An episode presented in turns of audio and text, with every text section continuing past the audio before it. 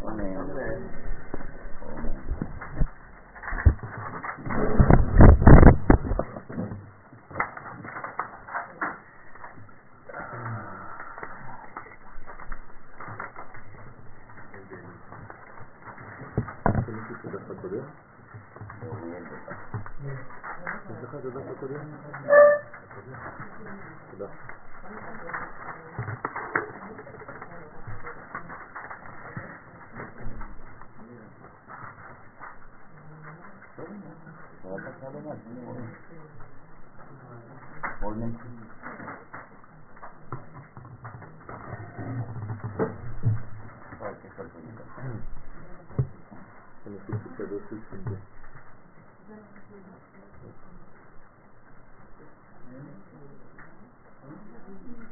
דיברנו בפעם שעברה למה המלכות כשהיא עולה למדרגה של תפארת היא מבקשת להסתמך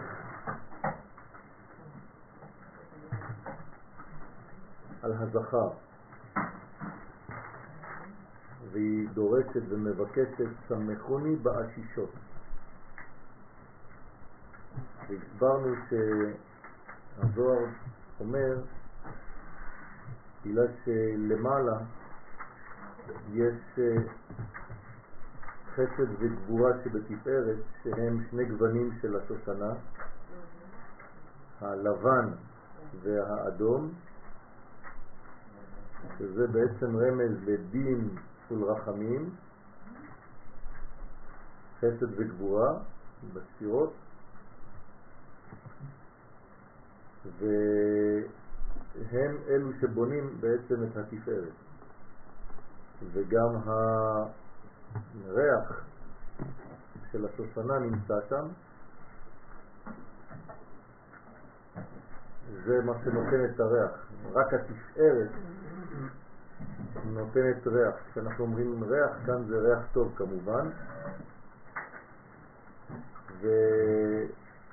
ומחסד ומגבורה מקבלת בעצם המלכות שנקראת שושנה גם כן כשושנה בין החוכים, כן, רעייתי בין הבנות. ולכן היא מקבלת מעמוד אמצעי, מקו אמצעי וכללות החסדים והגבורות משם יוצא הריח הריח זה ביטוי לביסום ביטוי לתיקון עולם התיקון גם כן מבוסם בגלל שהוא נמצא בקו אמצעי. הסירחון יוצא מן הקצוות כשאין הרמוניה בין הצדדים. ולכן כשהמלכות יודעת לקבל ולהריח את הקו האמצעי, אז היא בעצם מקבלת מהחסד והגבוה, וזוהי אמירתה סמכוני באשישות, כלומר שתי זרועות. לכאן הגענו, המילה הראשונה שלנו עכשיו זה זרועות, שתי זרועות של חסד וגבורה. ובהתעבידת סגול ובתפארת שהמלכות עומדת שם עתה בסוד נקודה. כן, הסברנו שהמלכות עולה לתפארת, נכון? מה זאת אומרת שהמלכות עולה לתפארת? המלכות לא עולה לשום מקום. היא מקבלת, היא יונקת עכשיו ממדרגת התפארת. זאת אומרת שהיא בקומה של מה שהיא מסוגלת לקבל. זה נקרא לעלות.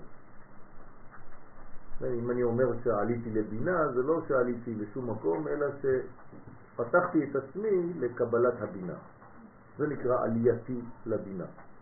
לכן המלכות עולה לתפארת, זאת אומרת שהיא בעצם קיבלה את התכונה המתאימה לתפארת, אז היא עכשיו שם בסוד נקודה. למה היא בסוד נקודה? היא עדיין לא הפרצוף השלם, הפרצוף השלם זה כשהיא חוזרת לעצמה ונמצאת במקום שלה יחד עם כל התכונה שהיא קיבלה מהמדרגה העליונה. אני אתרגם את זה למילים יותר אה, ידודיות לסביבה. כשאדם עולה למדרגה כלשהי, כמובן שהוא נשאר במקומו, אבל הוא יכול גם לאבד במקומו את התכונה הספציפית שלו, בגלל שהוא עכשיו יונק ממדרגה אחרת. השלב הזה הוא עדיין לא שלב אופטימלי. השלב האופטימלי זה שכשינקת, אתה גם לא איבדת באותו זמן את מי שאתה. ולכן הרמב"ם בהלכות תשובה אומר כשישוב אדם בתשובה ויחזור.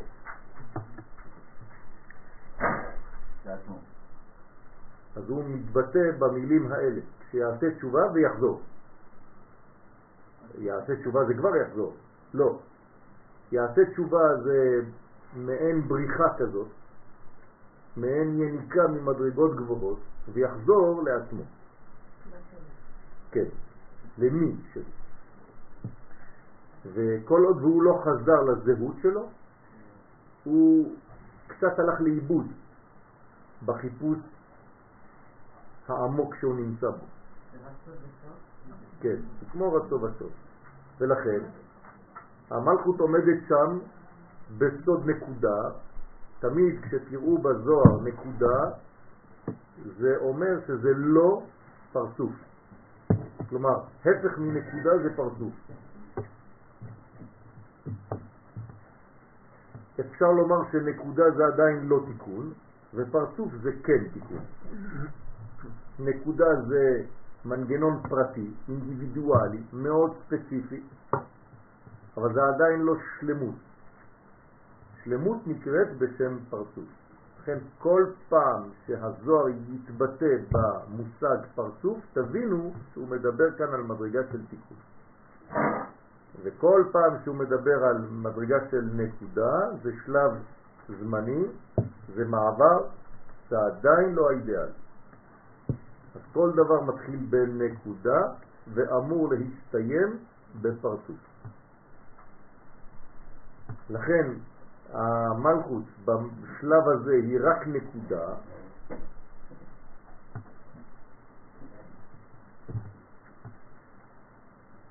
וזה בעצם העניין של החסד והגבורה שהם בחינת נקודת צרת, כלומר החסד מצד ימין והגבורה מצד שמאל, והמלכות שעולה ביניהם הופכת להיות בעצם סגול. ולכן התפארת שהיא נמצאת פה, נכון? זה הקו האמצעי. זה חסד, זו הגבורה, והתפארת, לשם עלתה כביכול המלכות. כלומר המלכות עכשיו תופסת את המדרגה הזאת, שהיא בין החסד לבין הגבורה. ולכן זה נקרא חגת, חסד גבורה תפארת, זה הסגול, סגול זה חגת, והמלכות עכשיו נמצאת שם, בסוד נקודה. היא לא יכולה להיות פרצוף שם. למה היא לא יכולה להיות פרצוף שם? כי היא לא יכולה לקחת את המקום של התפארת. כי התפארת זה כבר פרצוף בפני עצמו. אבל היא עולה כביכול למדרגה הזאת כדי לנוק משם את האינפורמציה שנמצאת בתפארת, ואחר כך היא חוזרת למקומה. הנה השלב הבא, כד נחתה, וכשהמלכות ירדה תחת היסוד, אז היא אומרת, רפדוני בתפוחים. הוא מפרט, אילן אינון תרי סמכי קשות. כלומר, ריח התפוחים, כן, הוא סוד נצח והוד. זאת אומרת שהספירות הללו כאילו התפרקו לשני חלקים, החסד נשאר חסד למעלה, והחלק התחתון הפך להיות נצח. אותו הדבר בצד השני, החלק העליון של הגבורה נשאר בגבורתו, והחלק התחתון ירד ונעשה הוד. אותו דבר בתפארת, למרות שיש שלושה, כן, שלישים, אנחנו מדברים עכשיו על השליש הזה שירד ונעשה יסוד, ותחת היסוד נמצאת המלכות. אז הרפדוני בתפוחים, הנה התפוחים, נצח והוד נקראים שני תפוחים, שהם גם כן תרי סמכי קשות. כלומר, שני עמודים שאפשר להסתמך בהם או לסמוך עליהם, שהם בעצם עמודים של העמדה, שהם מחזיקים, שהם כמו העמידה של כל הבניין שנמצא מעל. אז הם נקראים נצח והוד, שני סומכי התפארת הנקראת אמת.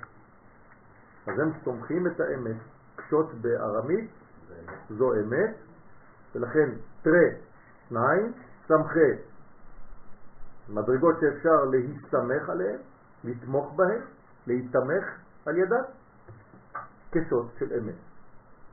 כלומר, הנצח וההוד מעמידות יחד, מעמידים יחד את התפארת, את האמת. תיתן אמת ליעקב את הקו האמצעי. למעשה זה מבטא את חז"ל. מה? זה מבטא את חז"ל לעומת עם ישראל, כלומר, הם מחזיקים. כל המדרגות, כן? מדרג... עם ישראל אה, יותר גבוה מחז"ל. מחז"ל. בסדר? אין, אין יותר גבוה מעם ישראל. הרב הכי גדול שבכל הדורות לא יגיע לקרסול של עם ישראל, של המושג כלל. עכשיו, ה... למה תפוחים? כי בתפוחים יש בעצם את כל המדרגות, גם צבע, שזה בעצם שלושה צבעים, שזה בעצם איזון של עוד פעם חסד גבורה תפארת, לכן יש בתפוח לבן, יש אדום ויש ירוק. ויש גם ריח. כלומר, לא רק טעם טוב, גם ריח טוב וגם מראה טוב. אז יש לה בעצם, לתפוח יש לו את כל הגוונים, את כל המכלול של התיקון. לכן הקדוש ברוך הוא דומה לתפוח. כתפוח בעשה היער כן דודי, בין הבנים. ולכן בצילו חימדתי ויצבתי, כן? והפרי שלו, פריו מתוק, לחך. ואינון חיבר וסומק, והם גווני, כן, הגוונים של הלבן והאדום, כי הם אנשי החסד והגבורה. ובגין דארחת בעת ו' דאי בברית, ולפי שהריח או הריחה, כן, מושג הריח, חוש הריח, מתבטא באות ו', למה באות ו'? בגלל שאמרנו שריח טוב נובע, נודף רק מקו אמצעי. אם אין קו אמצעי שהוא תפארת, שהוא האות ו', שזה רמז להרמוניה, אין ריח. אז הריח יוצא בעצם מהמדרגה שנקראת רוח, שהיא התפארת, סוד האות ו'. למה ו'? כי הו' יודעת לחבר בין מדרגות ולכן היא בתפארתה, היא בקו אמצעי. כלומר האות שמסוגלת לחיבורים, לייחודים, היא זו שנותנת את הריח הטוב. אז אנחנו צריכים להידמות גם כן לאות ו', להיות מן המחברים בין האנשים, בין הכוחות, בין השמיים לארץ, בין הנשמה לגוף, ולא מן המפרידים חד ושלום. רוצה לומר שביסוד היא מקבלת הערות הנצח וההוד, שוב פעם, כי היסוד עצמו הוא לא דבר ממשי, אלא הוא קומבינציה של נצח והוד, ולכן היא מקבלת מהתוכן הפנימי של היסוד, שזה נצח והוד, שהם מבחינת ריח התפוחים. בסדר? בפנים של האדם זה בעצם הלחיים, שהם נקראים שני תפוחים, ולכן הם גם כן בצבע, בצבעים משתנים, וזה נראה ביותר אצל בעל התוקע, מי שתוקע בשופר. וצריך להסתכל על הפנים שלו אחרי התקיעה. משם יונקים כוחות של נצח והוד, כלומר עמודים חזקים ויציבים. לכן היא אמרה, רפדוני בתפוחים, תאירו לי, כן? מהערת נצח ועוד הנקראים תפוחים. וחד התחברת ב, וכאשר המלכות מתחברת ביסוד, התעבדת סגול, אז זה הופך להיות נקודת הסגול שאנחנו רואים כאן, כן? שלוש נקודות, היא נעשית שם עם ההערות של הנצח וההוד שמקבלת שם כאין נקודת סגול. מה דהבו סרט התעביד צייר. כלומר, מן הצרה, שזה ההתחלה, שתי נקודות ימין ושמאל, וימין ושמאל כשאין מי שיחבר ביניהם זה צרות, לכן זה סוד הצרה. אז צריך קו אמצעי, צריך את הנקודה האמצעית שתהפוך את כל זה לסגול. אז התיקון של הצרה הוא הסגול. התיקון של הצרות הוא הקו האמצעי, הוא ההרמוניה. ולכן זה הופך מצרה לצייר, כלומר לצייר. ואז מה שהייתה בנקודת צרה, מה עושה צייר? הוא לוקח דברים הפוכים לכאורה ובונה הרמוניה מחודשת שלא הייתה לפני כן. ולכן מה שהייתה בנקודת צרה, כשהייתה טיפת ההזרעה בנצח והוד, עתה ביסוד, במלכות, נעשית צייר. לפי ששם נצטיירו ונעשו ממנה נשמות קדושות. כלומר, לקחו דברים נבדלים וגילו את המשותף. לקחו איש ואישה וגילו תינוק. הדאו דכתיב, זה שכתוב, וייצר השם אלוהים, הוויה אלוהות, את האדם. כלומר, מאיפה יצא האדם? משילוב של י' כו' ואלוהים. זה לא שאלוהים יצר את האדם, השם אלוהים, השילוב הזה של שני השמות, זה מה שיצר את האדם. כלומר, האדם הוא יסור שנולד מימין ושמאל, משמיים וארץ, משם הוויה יחד עם שם אלוהים. וייצר השם אלוהים, הוויה אלוהים, את האדם עפר מן האדמה וגומר. מה זה וגומר? ויפח באפיו נשמת חיים. ויהי האדם לנפש חיה, לרוח מדברת. כלומר למחשבה שמתבטאת דרך הדיבור. כלומר לדיבור חושב, לא לתוכי. אז האדם הוא אמצעי? האדם הוא אמצע. אז לכן, כל פעם שניפגש עם המושג אדם בזוהר, פירושו של דבר תיקון. מרכבה, ג' קווים, סגול. זאת אומרת שהאדם זה כבר תיקון של משהו? נכון. האדם הוא התיקון של כל מעשה בראשית. אשר ברא אלוהים לעשות, זה האדם. בסדר? זאת האמת שהאדם בא לעשות, לגלות. אז כאן הסגול הזה, אל תסתכלו עליו רק כשלוש נקודות, אלא בעצם כגימל שווים, ימין, שמאל ואמצע, שזה נקרא בתורת הקבלה אמש. בסדר? שזה בעצם ימין, שמאל ואמצע, ימין, שמאל תפרוצי, ואת השם תעריצי. כלומר, מי שאין לו ימין ושמאל ואמצע, לא יכול להתקדם. כלומר, צריך להיות צורה של סגול כדי להתקדם בחיים. ו' אה, באמץ מ'. זה אוויר, מים ואש.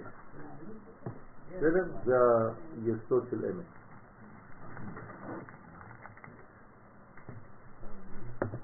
הכל מצטייר במעי המלכות, עכשיו כל זה בתוך הבטן, מין הולדה כזאת, שמתרקמת לה בתוך הבטן של המלכות, שהיא מבחינת אדמה. ולכן וייצר השם אלוהים את האדם עפר מן האדמה. כלומר, מהמדרגה של החיבור בין העולמות. כלומר, ההא העליונה שהיא בינה, ההא התחתונה שהיא מלכות, והאדם בהם, אדמה. כן, האדמה, כן, וייצר השם אלוהים את האדם עפר מן האדם. מה? נוטריקון, אדם ה', שהיא ה' של זעירנטין הנקרא אדם. וכמובן לא כתוב רק האדמה, אלא האדמה. כמו המכפלה, זה אותו עניין.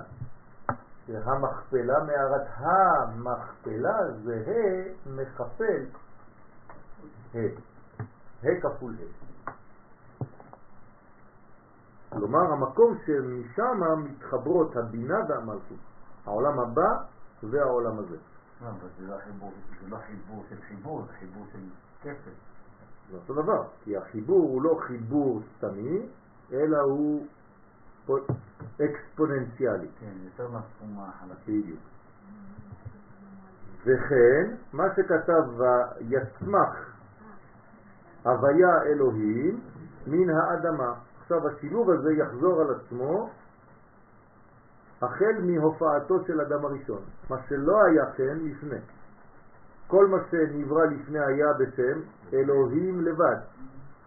פתאום האדם מגלה את שם הוויה. אז יחד עם הופעתו של האדם במעשה בראשית, אתם תראו גם כן את הופעתו של שם הוויה. ולכן זה התיקון. הוויה אלוהים. כמו שאומרים בסליחות, אדוני הוא האלוהים. דהיינו מן המלכות הנקראת אדמה.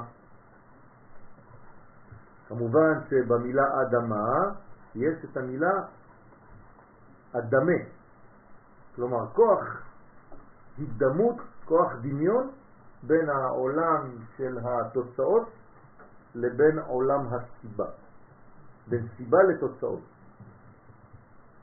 ולכן כל עץ נחמד למראה וגומר. הוא מפרש דה צדיק עץ. אז מה זה כל עץ נחמד למראה? זה לא סתם עצים, שיש בגן עדן, ציור נחמד ויפה, פסטורלי, אלא מדובר כאן שהקדוש ברוך הוא בעצם מצמיח צדיקים. והצדיק נקרא עץ נחמד, נחמד למראה. דת צדיק, עץ נחמד הוא היסוד. כלומר, הצדיק שנקרא יסוד, זאת ספירת היסוד, נקראת גם כן העץ. במילים אחרות, כשאתה רוצה לדעת איך להתקדם בחיים, אתה צריך לראות את העץ, לקבל עצה. מנין? שהוא הצדיק.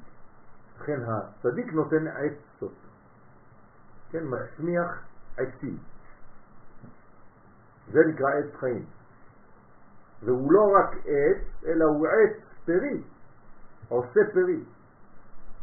כלומר, הוא בעצמו פרי, והטעם של הפרי שלו כטעם עצו, זאת אומרת שאין הבדל בין השורש שלו לבין התוצאה שלו, הוא גם שורש וגם תוצאה, הוא לא רק מניב פירות, הוא בעצמו פרי.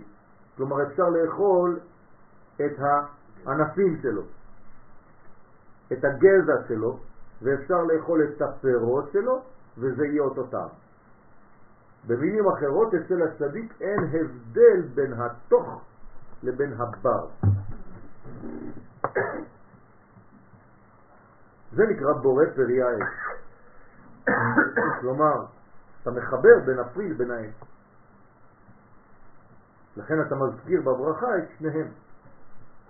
כי אם היינו רוצים להזכיר רק את התוצאה, היינו אומרים בורא הפרי. אבל זה לא מה שמעניין אותנו. אנחנו רוצים שהפרי והעץ יהיו שווים. זה עולם התיקון. תוכו כברור. לכן כל פעם שאני מברך בורא פרי העץ, אני בעצם מקשר, או בורא פרי האדמה, אני מקשר את התוצאה לשורש. ואני גורם לכך ששנה הבאה, מאותו מקום, יצמח תפוח חדש. עץ פרי עושה פרי למינו, שממנו נמשכת הטיפה לצייר הנשמות במלכות, אז זה בעצם ציורן של כל הנשמות, ובהי אתר אי הוא רחימו בילה, וביסוד איזה אירנטין רצונה ואהבתה. כלומר, הרצון והאהבה, שזה בעצם הכתר והחסד. החוכמה שהופכת, או החסד שהופך להיות חוכמה, או חוכמה שמתפשטת לחסדים. כן. בחיבורה וייחודה דבעלה, בחיבור וייחוד עם בעלה. עכשיו איך משיגים את זה? על ידי חיבור כמובן של הזכר והנקבה, של האיש והאישה, של האישה ובעלה. והיא בעצם מתרוממת למדרגה ההיא שלו, כדי להוליד על ידי ייחודם נשמות קדושות. זה לא עונש, אלא זו תשוקה, ואל אישך תשוקתך. כלומר, היא נמצאת בהמתנה וביכולת קיבול, בכוח קיבולת. ובגינדה אמרת ובשביל זה אמרה כי חולת אהבה אני. זאת אומרת שהמלכות שנקראת אני חולה במחלה של אהבה. כן, חולת אהבה. מה זאת אומרת חולת אהבה? זאת לא מחלה שלילית, זו מחלה של חסד. כלומר, אני חולת חסדים. אני חולת התפשטות, אני חולת נתינה. זה כן מחלה. כן? לא. זה הברכה הכי גדולה שיש בעולם. אז צריך לדעת איך למנף אותה ואיך שהיא תגיע למקום עם המינון הראוי. אבל היא בעצמה לא מחלה. אבל, אבל מהרגע שיש רק חסדים ללא כן, גבורה, זה. המחלה. זה נצרות. זה כאילו, זה- זה- זה- זה- זה- זה חולת אהבה. נכון, שבסופו של דבר אין את המסגרת לתת את ה... אין- נכון. יש את האור אבל אין את הכלי. נכון, נכון. להתייחד עם זה רנפין בעלי, ולכן מה החולי שלה? זה כשאין לה את החיבור הנכון, ולכן היא מבקשת את החיבור כדי שיהיה ביניהם בעצם את אה, הבניין. כלומר ילד או תינוק שנולד הוא תוצר של חסדים וגבורות, של הוויה אלוהים, של האבא והאימא. וכד ישראל חבים בברית מילה, וכאשר ישראל חוטאים חס ושלום בברית מילה, שזה החטא של חודש אלול, חס ושלום? בגלל שבחודש אלול כל העניין הוא החיבור של אני לדודי, כן? ואחר כך בתשרה ודודי לי, אז כל החיבור הזה, חס ושלום, יכול להיפגם על ידי פגם היסוד, פגם הב- הברית. לכן הדבר החמור ביותר בחודש אלול זה דווקא העניין הזה של לא לפגום ביסוד. אני רק מזכיר לכם שאלול זה לשון חיפוש. ויעללון את יסערה. כן, המרגלים נאמר בהם ויחפרו את הארץ, זה נקרא ויעללון בארמית. כלומר, אלול זה חיפוש, זאת חפירה, אז תחפור. בחודש אלול צריך להיות חופר, אבל חופר את עצמו. בסדר? זה נקרא הארץ. כלומר, לחפור מחדש את רצונותינו, ויחפרו לנו את הארץ, את הרצון. ארץ מלחם רצון. כלומר, תמקם ותמקד מחדש את רצונותיך. איפה הרצונות שלך האמיתיים? מה אתה רוצה בחיים באמת? איפה העיקר ואיפה הטפל? זה לא בדיקת חמץ, כי בבדיקת חמץ אתה רואה את הרע. פה אנחנו רוצים להיפגש עם הטוב. כלומר, זה בדיקת מצב. הפתח העליונה של ההי. כן, בדיוק. וכד ישראל חבין בברית מילה, וכאשר ישראל חז ושלום חוטאים חז ושלום בברית מילה, וגורמים על ידי זה פירוד בייחוד זון, אז לחטוא בברית זה לפרק את החבילה הזאת של הוויה אלוהים. כן, כמה זה בגמטריה הוויה פלוס אלוהים? יבוק, נכון? מעבר. זה מעבר יבוק, כלומר 112. 86 אלוהים ו-26 הוויה. כלומר 112, 112 זה השם יבוק שבמילה יעקב, כן? כלומר במילה יעקב יש את היבוק. ברגע שהוא עושה את היבוק הזה, הוא מתאחד עם אומות העולם, 70 אומות.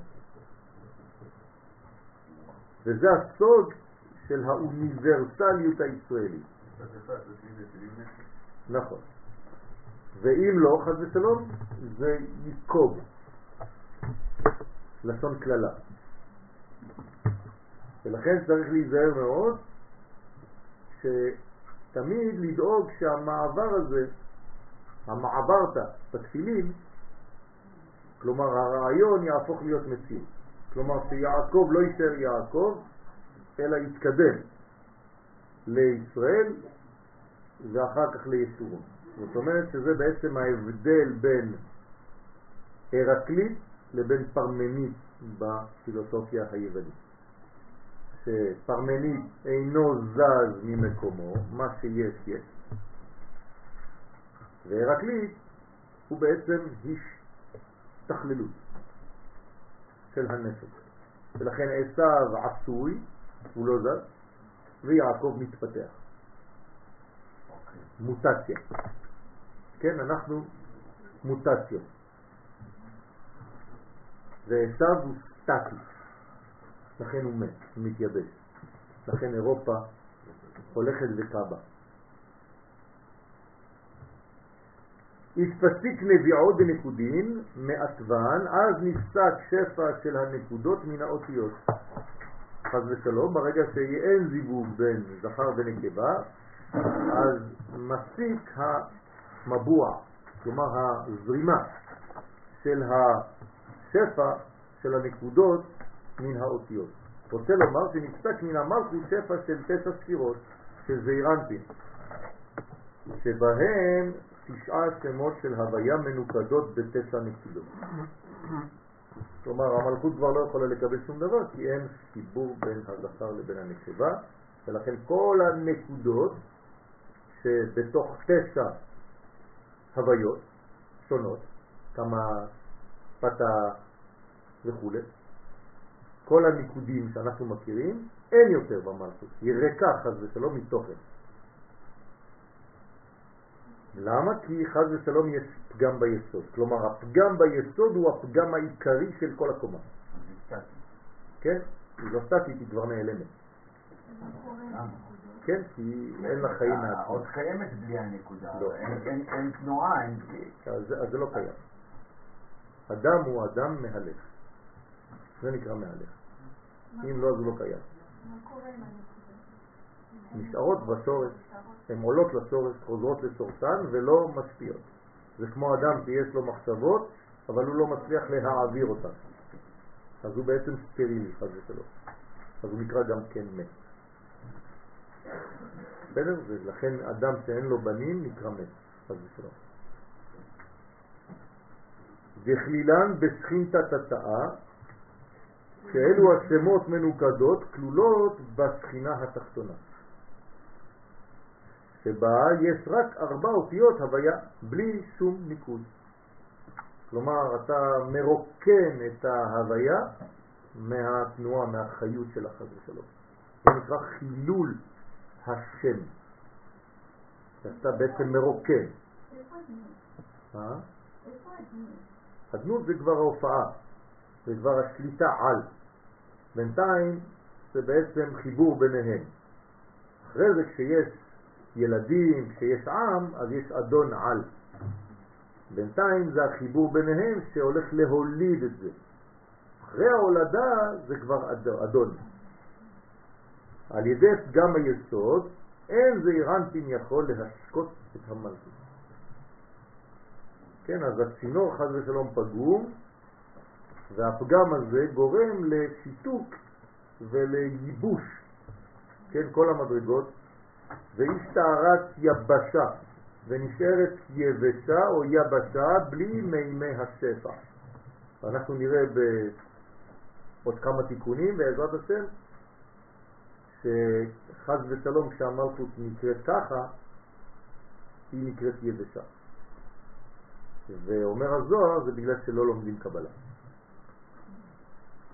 כלומר, כל מה שאנחנו עכשיו אומרים זה בגלל שאנשים לא לומדים סוד, גם זה חלק מפגם היסוד. כלומר, בלי לימוד תורת הסוד לא משקים את המלכות, ולכן היא הופכת להיות יבשה, יבשה. חסר לה מים, המים העליונים של תורת הסוד. ולפני תורת הסוד הוא שקדה במשהו אחר? אין לפני, תמיד יש, רק כשיש גילוי או אין גילוי. זה לא שפתאום אחרי כמה דורות התחדשה איזו תורה שלא הייתה. פשוט התגלתה. תמיד יש. רק שיש זמנים שצריך להשקות את זה יותר. והזמן שלנו, כן, הוא ההשקיה הגדולה של תורת הסוד, שאם לא כן חז ושלום, אז זה גורם לכל המדרגות השליליות שיש ביקום. זה מה שאומר הזוהר, אנחנו גם נראה את זה בעזרת השם בתיקונים הבאים. בההוא זימנה, מה כתיב בסורק חירק, בזמן ההוא מה כתוב, כן, בניקוד הזה, בשורוק, רוצה לומר בשריקה, כן, בקיבוץ שבהוד ובחירק שבנצח, כלומר מה זה הוד ונצח? זה קובוץ וחיריק, נכון? ששם עומדים יעקב ורחל באימות החול. אז זה רמז ליעקב ורחל. כי אי הוא בנצח, כלומר יעקב, הצד של הזכר נמצא יותר לצד ימין אז הוא בנצח, חיריק, ואי היא בהוד. שרקו ויחרקו שן, אמרו בילענו, כי מילת שרקו היא אותיות שורוק, ומילת ויחרקו יש בו מילת חיריק.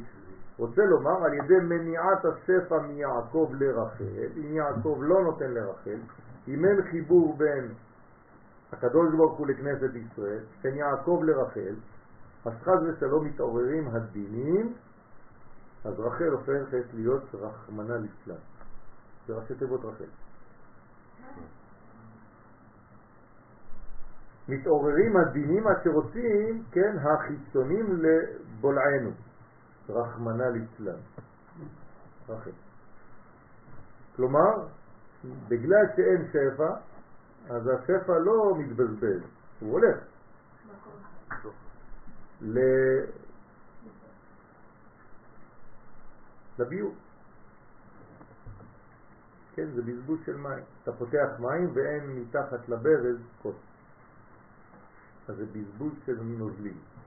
למה לא מפסיקים את המים? יפה, זה מה שהקדוש ברוך הוא עושה בגלות. זה בדיוק מה שהקדוש ברוך הוא עושה בגלות, הוא סוגר את הברז כדי שלא תהיה יניקה. אבל הבעיה זה שאין יניקה לא לישראל ולא לכלום. אז העולם מתייבש. כל זמן הגלות זה בעצם עצירת הברז האלוהי. יש אנשים שלא מבינים את זה וממשיכים את הגלות. העיקר ללמוד תורה. ואתה מוסיף לדרוש את שאר הנקודות ואומר, קמץ פתח, דת סגיר ודה פתח. כלומר, מה זה קמץ? לשון קומץ, סוגר את מה שבתוכו. הנה, עכשיו אני קומץ את ידי, את אצבעותיי. קמץ, פתח. הוא פתח, הוא הפותח את הקומץ. הוא מפרש אילן טרן אלו שני, שתי נקודות, אינון דסגרין ופתחין מבועים באינון נקודין לגבי עצבן. הם הסוגרים והפותחים, כן? כלומר יש מלאכים שנקראים סגר, ואחרי זה אל, ויש אותו דבר פתח ואל. נכון? זאת אומרת שיש בעצם ממונים על הסגירות וממונים על הפתיחות. ולכן הם סוגרים ופותחים את מקורות השפע שהם הנקודות שבחוכמה אל האותיות שהן במלכות. אז uh, האותיות נשארות ריקות מתוכן, כי עוד שאין בחוכמה, אז היא חז ושלום ריקה. זה סתם מילים באוויר. כן? זה, זה, זה לומר דברים בלי לומר מילה. כן, אני אסיר כזה, לא? כן.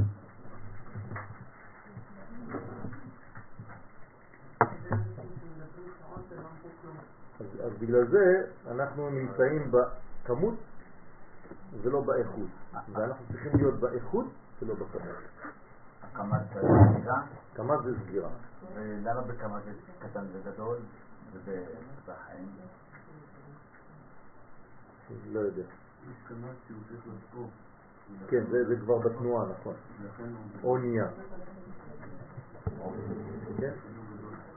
לכן זה, זה, זה הגדול, זה רק כדי להגיד לך שבעצם יש לו תנועת התקדמות בקו שמאל. הוא משפיע. אז מאה הוא הופך לאו. הוא קצת דומה בנקודה הזאת לחולם. כלומר, הוא מתקרב למדרגה של הנתינה. זה אותו, זה אותו עניין, רק שיש לו תנועה של התקדמות. כן. עוד פעם, זה נמצא בכל קומה, שפעם זה סגור, פעם זה פתוח. אז זה מתגלה בקומות, בשלבים שונים, אותו כוח עליון. בהתחלה זה קטר וחוכמה. קטר זה קמץ, חוכמה זה פתח. רוצה לומר, לפעמים משפיעים שמאלה. כן? זה בשם השם, כן, בערבית, בשמאלה. רוצה לומר, לפעמים משפיעים ולפעמים מונעים ממימי, כן, ומימי השפע, מימי השפע של תשע ספירות, שזה רנטים שימשכו אל המלכות. אז אה, המלכות לא מקבלת, זה מה שקורה בזמן הגלות. הקדוש ברוך הוא בעצם סוגר כדי שלא תהיה יניקה, כי אסור להתייחד מחוץ לארמון. ואמר עוד, ואת ו', כת אי הוא נטוי על רשי עטוון, כיוון עילאים זה עוד ו' כשהיא נטויה ברוחב, כאין פתח. כלומר, כשהו' סוחבת, כאין פתח למעלה על ראשי האותיות, שהאותיות הן כדוגמת חיות הקדושות העליונות, יתקרא רפה, אז אלו האותיות נקראות רפות, כן, רפה, רפה. כי בימים הקדמונים נהגו לרשום כאין אות ו' ורוחב על כל אות רפה. כלומר, אם הייתה למשל פה, היו כותבים את הפתח מעל האות, ואז היית אומר פה, ולא פה, עם המפיק. בסדר? וכד יהיו במציאו עד דעתוון, וכשהנקודה באמצע האות יתקרא דגש, כן, כמו שעכשיו הראיתי, נקראת האות בדגש, ואז צריך להדגיש את האות. בסדר? למשל הגדול והנורא, כן, אז יש בנון דגש, בגימל דגש,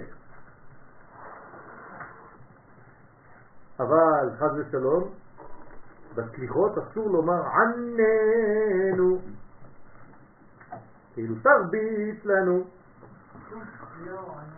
אז אומרים עננו בנון רפויה ולא בנון דגושה. ומי שחושב על השיר ולא על האותיות, אז הוא מבקש כל הזמן מקום. עינויים. עינויים, כן? חס ושלום. אז לא אומרים עננו, כן? אומרים עננו. ולכן הוא מפרש ואומר, עטבן אילן אינון חייבן, האותיות הן כדוגמת חיות. למה קוראים להם חיות? כי הן דמויות חיות, דמויות של חיים, כוחות של חיים. חיה אחת עומדת באמצע הרקיע. ואיתמר בהון, שנאמר בהן, והחיות רצו וצור. אז מי אלו אותן חיות רצות וצבות? האותיות. אז זה נקרא והחיות רצו וצור. הוא מפרש רצו בדגש, שאות שלפני הדגש רצה ונחטפת עם האות הדגושה, וסוף ברפה, אות רפויה היא נוחה, ואינה מושכת עימה את האות שלפניה. וכן הוא בסוף תיקון ה' וכו'.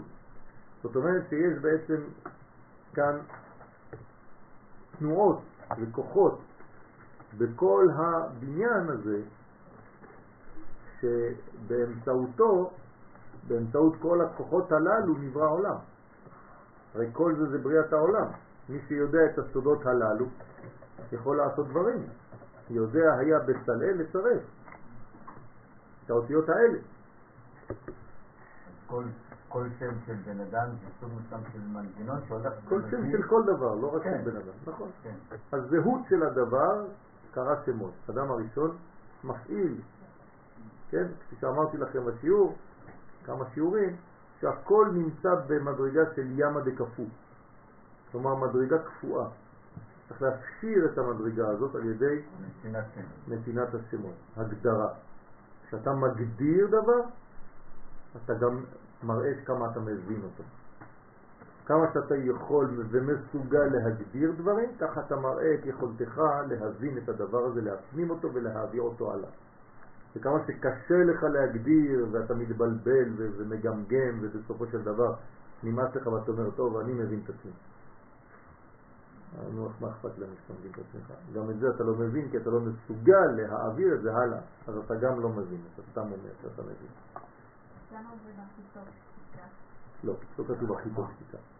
בשום מקום לא כתוב הכי טוב לא שתיקה. ככה, אבל אה. שהשתיקה יש לה משקל גם גדול. כשיש מה לומר.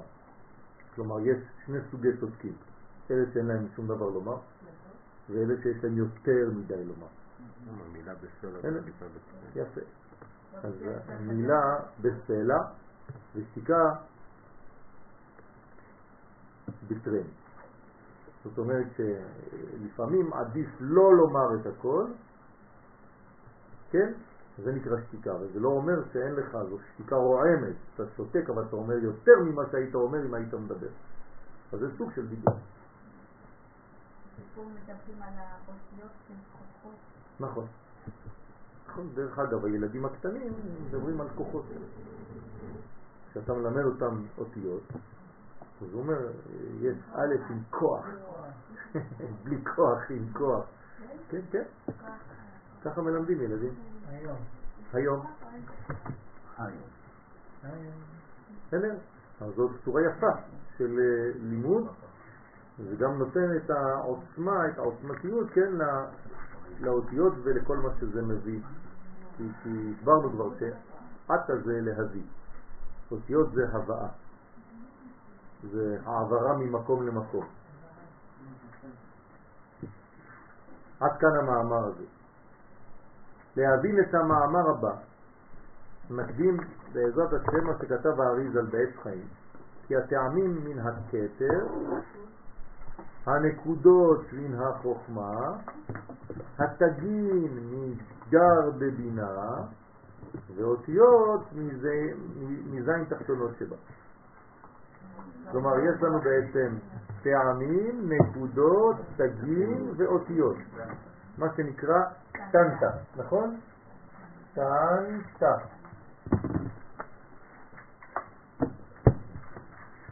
אז המדרגה הראשונה היא בכתר, זה הטעמים. הנקודות בחוכמה, זה כתר, זה חוכמה.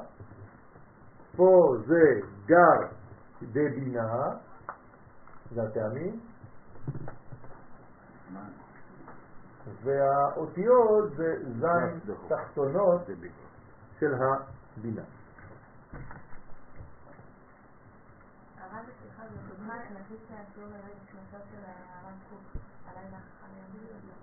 כן, כן, כן. תהיה נשמתו עדן ושנזכה לגלות מחוכמתו ולגלות אותה בעולם.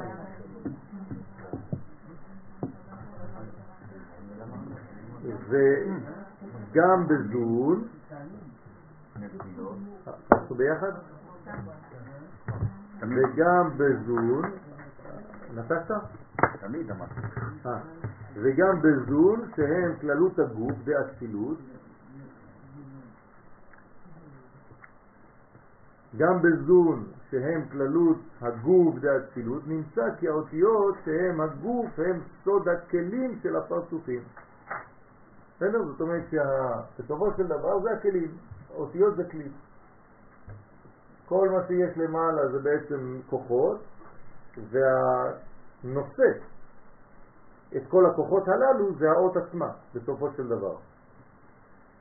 והתגים שבהם בגר בבינה הם סוד נפש האותיות, כלומר זה הכלי, זו הנפש, כמו שהנפש אינה נפרדת לעולם מן הגוף, אז כך התגים אינם נפרדים מן האותיות.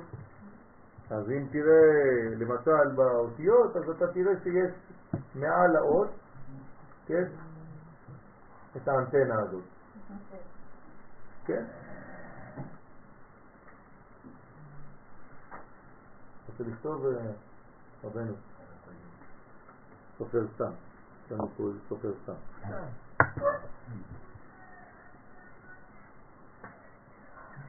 פולני ששתה. נוער שאין יותר מדי. טוב, אז אה, בספר תורה, כן, לכן אין התגים אה, נפרדים מן האותיות בספר תורה לעולם. אף פעם אין הפרדה בין התג לבין האות, כי זו הנפש בעצם. אז הנפש היא קשורה, אבל היא לא בתוך הגוף, היא כמו אנטנה עם חוץ של שערה, שמחוברת אל הגוף עצמו של האות. למה בעצם החלוקה היא בבינה ולא אותיות במלכות?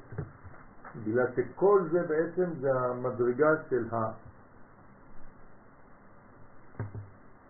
שבא, שבא מלמעלה. מה זה אות אמרנו? עלמא דאתה. מה זה עלמא דאתה? עולם הבא. איפה זה עולם הבא? בינה. כל האותיות באות מבינה. אבל ברגע שהן רקועות כאן על המסך, זאת, זה זה מלכות. לא חשוב, אבל זה בינה, זה השתקפות של מה שבא מלמעלה, רק אתה רואה את זה פה, אבל תדע לך שזה בא מלמעלה, זה לא סתם מלכות. כל דבר זה ככה. נכון, אבל אני צריך לדעת את השורש עכשיו. פה אנחנו לומדים תיקוני זוהר, אנחנו לומדים את השורש מאיפה זה בא. כלומר האותיות הן מאיפה? מבינה. מהכל, המלכות שנגד. מבינה. אנחנו כבר כמה... כן, נכון, אבל. פה אנחנו רוצים לדעת שבעצם כל האותיות באות מעלמא דאתה, מעולם האותיות. איפה זה עולם האותיות? בינה. תשימו לב לביטוי עלמא דאתה, עולם האותיות. בסדר? שהאותיות שנבראו בהם שמיים וארץ זה זב ומלכות. יפה מאוד. כלומר, זה בעצם המדרגה שבאה מבינה, בראשית ברא אלוהים.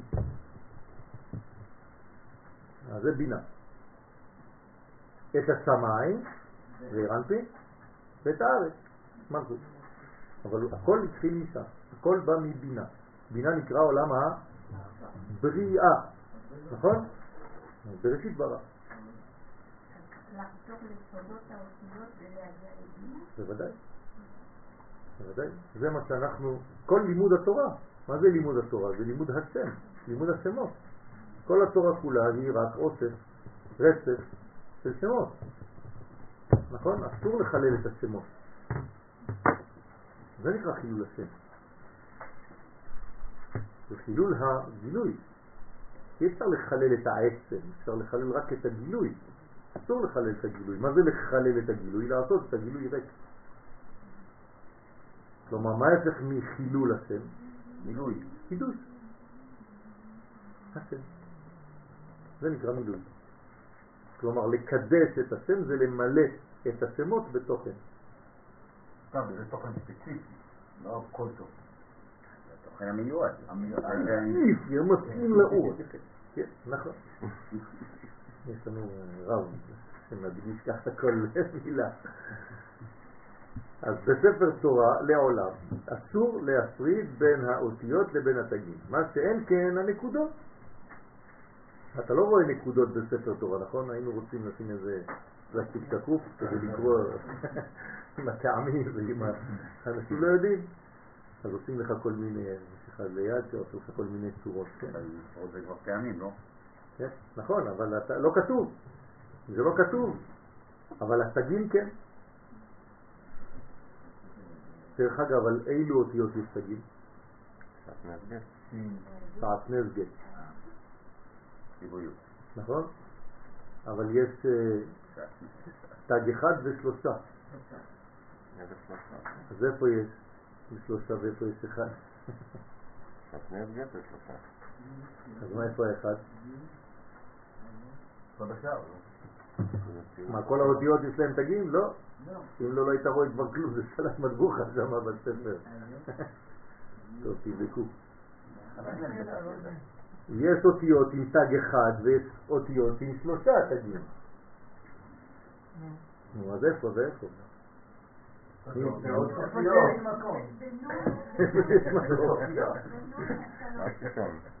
תבדקו, תבדקו, לא סתם באוויר. מה שאין כן הנקודות והטעמים שאינם בספר תורה. כן, לא כתוב בתורה, בספר תורה. לא להתבלבל. רק על ידי קריאת אדם בספר תורה ממשיך בהם את הטעמים ואת הנקודות. זאת אומרת שהאדם אמור להביא לאותיות את הכוחות שלהם על ידי הקריאה הנכונה. לכן מי שאינו בקיא, כן, אז עדיף שלא יקרא בתורה. כי צריך להביא את הכוחות המתאימים לכל עוד ועוד, ולהדגיש את הדגש ולעשות את הרפה רפה, ולא לומר סתם דברים שלא כתובים. הרי התגים שבהם, כן, שהם בגר דבינה, אז זה נקרא תגים, פה, זה גר דבינה, ג' ראשונות של הבינה, הן תלויות במחשבה. אז בעצם התגים זה במחשבה, לכן זה גר. גר זה מחשבה, נכון? ג' ראשונות. כי בינה היא סוד המחשבה, והתגלות הנקודות תלויות בדיבור. כלומר, איך אני מגלה עכשיו, זה התגים, זה הגר, אבל עכשיו אני צריך לגלות את החוכמה שבתוך זה. אז אני צריך ניקוד נכון. אם אני לא קורא בניקוד נכון, לא גיליתי את החוכמה שבאות. זה האות עכשיו חסרת חוכמה. זה הכל כתוב בספר, אני גם יכול לגלות, כל עוד שלא דיברתי ולא אמרתי. זה לא כתוב. רק זה כתוב. זה לא כתוב. זה נשמע. זה אתה צריך לדעת, ללמוד. לא נכון, זה... מה לא נכון? למה אני... לא, אמרתי נכון, למה... אבל לא. השאלה למה אני יכול ללמוד כל זה בעל פה? אם זה היה אתה כתוב, לא זה צריך יכול ללמוד בעל פה, אתה צריך ללמוד. ללמוד בעל פה, עוד פעם, זה, זה, זה, זה, זה בסדר, זה, אבל זה כיתה א', זה לקומה ראשונה. אתה לא יכול להמשיך כל החיים שלך לעשות דברים של מעשה קוף. כן? אם אתה אה, קם מתוך שינה, אתה מניח תפילין, עשית משהו? לא. עשית את הכל, מי שמסתכל עליך וצלמים אותך, הנחת תפילין. אבל אתה לא שם, זה, זה נקרא מעשה קוף, בלשון חז"ל, זה לא אני ממציא. ככה כתוב, מעשה קוף. אני יכול ללמד זה שימפנזה להניח תפילין? כן. אבל זה לא זה. בסדר? בדק היה. בדק חיה. אז מה זה בדק חיה? תג אחד. יפה. זה שעטנז גט, זה שלושה. תגיד. בסדר? אז יש בדק חיה,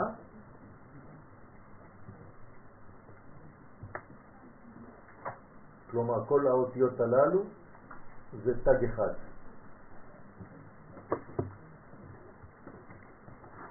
זה שעטנז גט, שלושה. יש עוד צירוף אחד. מה? יש בדק חיה, שעטנז גט. עוד מלאכת. סופר. מלאכת סופר. אין על זה כלום. זה כל השאר שאין כלום. זה האותיות האחרות.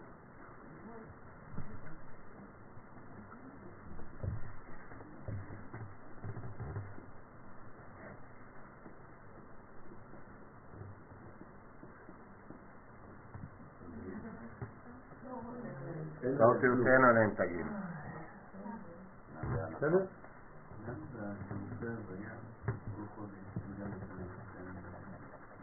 אין גם את הטעמים? יש. רק אנחנו לא יודעים, אבל יש, צריך ללמוד את זה. צריך ללמוד גם אה, איפה הבינה והמלכות בשתי ההן כל הזמן. כן, זה למשל שבחודש אלול, ה- ה, והו' שזה הצירוף, הה הראשונה היא. לא, לא, לא דווקא, זה הסוד, זה בדיוק העניין. זה בדיוק העניין, צריך ללמוד כל הזמן איפה הבינה נמצאת שם ואיפה המלכות נמצאת שם. מי בראש? שלושה תגים. שעטנז גט. שלושה, זה אותיות, שין, עין וכו', כל אלה יש להם שלושה תגים על הראש שלהם.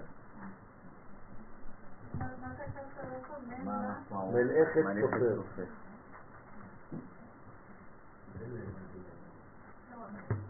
למד א' מלאכה, מלאכה של סופר. וזה שאמר, זה רק אה, כדי לזכור, כן? אז נתנו שמות כדי לזכור את זה. יותר קל מאשר לזכור אותיות לבד, זה קשה. אז לא- בונה לך, זה טכניקות ממוטכניות. נכון, נכון, נכון. וזה שאמר, כתרין דעכבן דאינון תליין במחשבה, ותגין הכתרים שעל האותיות הם תלויים במחשבה. כלומר, אמרנו שהתגין, איפה זה? גר דבינה, נכון? אז הם המחשבה של... שהם תלויים במחשבה, תלויים במחשבה. מה זה תלויים במחשבה? התגין. רוצה לומר, התגין הם כתרי האותיות ששורשם בגר דאימא הנקראת מחשבה, והנקודות, שזה יותר גבוה מהתגין, מדרגה אחת יותר גבוהה, גילוי הנקודות תלויות בדיבור. כלומר, מי מגלה את הנקודות?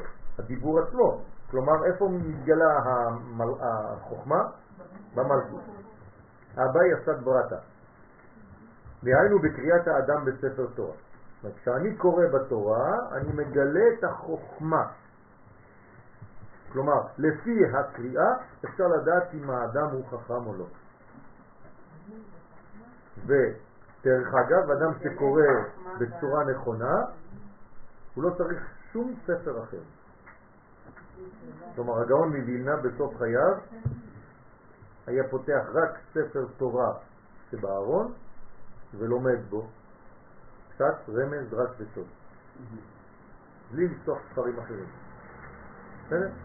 זה שאיבדנו, כן, אז זה בעיה. הרב אה, מניסו זצ"ל, הרב אשכנזי זצ"ל, שהתלמידים שאלו אותו, כן, יש לך ספרייה גדולה, כבוד הרב. אז הוא אמר להם, זה רק מראה כמה אני חסר. כי כל זה היה צריך להיות בפנים. אם זה במדפים שלי זה בעיה. אז זה לא רפרנס שיש למישהו הרבה ספרים בבית. ספרים צריכים להיות בבית. נכון, אבל זה, כן, אז צריך להבין. היו שאלות תוך כדי שדיברתי, אז לא שמעת. מחילה. מי שאל משהו? שרה, נכון? החוכמה נמצאת אה, באותיות עצמן. הכל נמצא באותיות עצמו. לא. כן. אה, רק צריך להוציא את זה מן הכוח אל הפועל. נכון. נכון, אתה, אתה, אתה מפעילה את החוכמה שגנוזה שם. ולכן אה, אה, דיבור נכון, קריאה נכונה, היא משנה את כל הדבר. אה, אפשר להירדם באמצע קריאה, או אפשר לראות את הכל ולהבין את הטקסט בזמן הקריאה, תלוי מי הוא הקורא. אז יש הבדל בין קריאה. וקול. בוודאי. כשקוראים בקול, אז מזמינים באמת ומגלים בעולם הזה. ולכן הלימוד, לימוד התורה האמיתית, צריך להיות בקול רם. זה גם טוב לזיכרון. מי שקורא ב... בלחץ, לא זוכר את מה שהוא קורא. מי שלומד בקול רם, אז הזיכרון שלו הרבה יותר, כי הוא הביא כבר את זה לעולם הזה. ברגע שזה הגיע לעולם הזה, זה כבר לא זז מהעולם הזה. זה לא רק בשביל עצמו. כלומר, אם בבית שלך אתה קורא בקול רם, כל הבית מלא אותיות. גם הילדים באוויר ינשמו את זה. אבל אם אתה קורא רומני, זה רומן. אז אתה לא רומני, כן? יש הבדל בין רומנים לרומנים. כן. אז אתה בעצם אה, משאיר את העניין וירטואלי. וירטואלי זה עדיין לא קיים. למשל יש הלכה. מותר לי למחוק את שם הוויה י' כו' כ'? לא. אבל במחשב מותר. זה- בסדר, במחשב זה כמו סטראבל. כן, כי אתם מדברים תוך כדי, זה לא עצמה שלי. בין- רומנים לרומנים יש את ה... בלגן. אמרתי שכשכותבים את שם הוויה אסור למחוק אותו, אבל במחשב מותר, גם מתנפל עליה. כי זה עדיין וירטואלי. זה לא ממשי, אין לזה עכשיו מציאות. בסדר? נכון.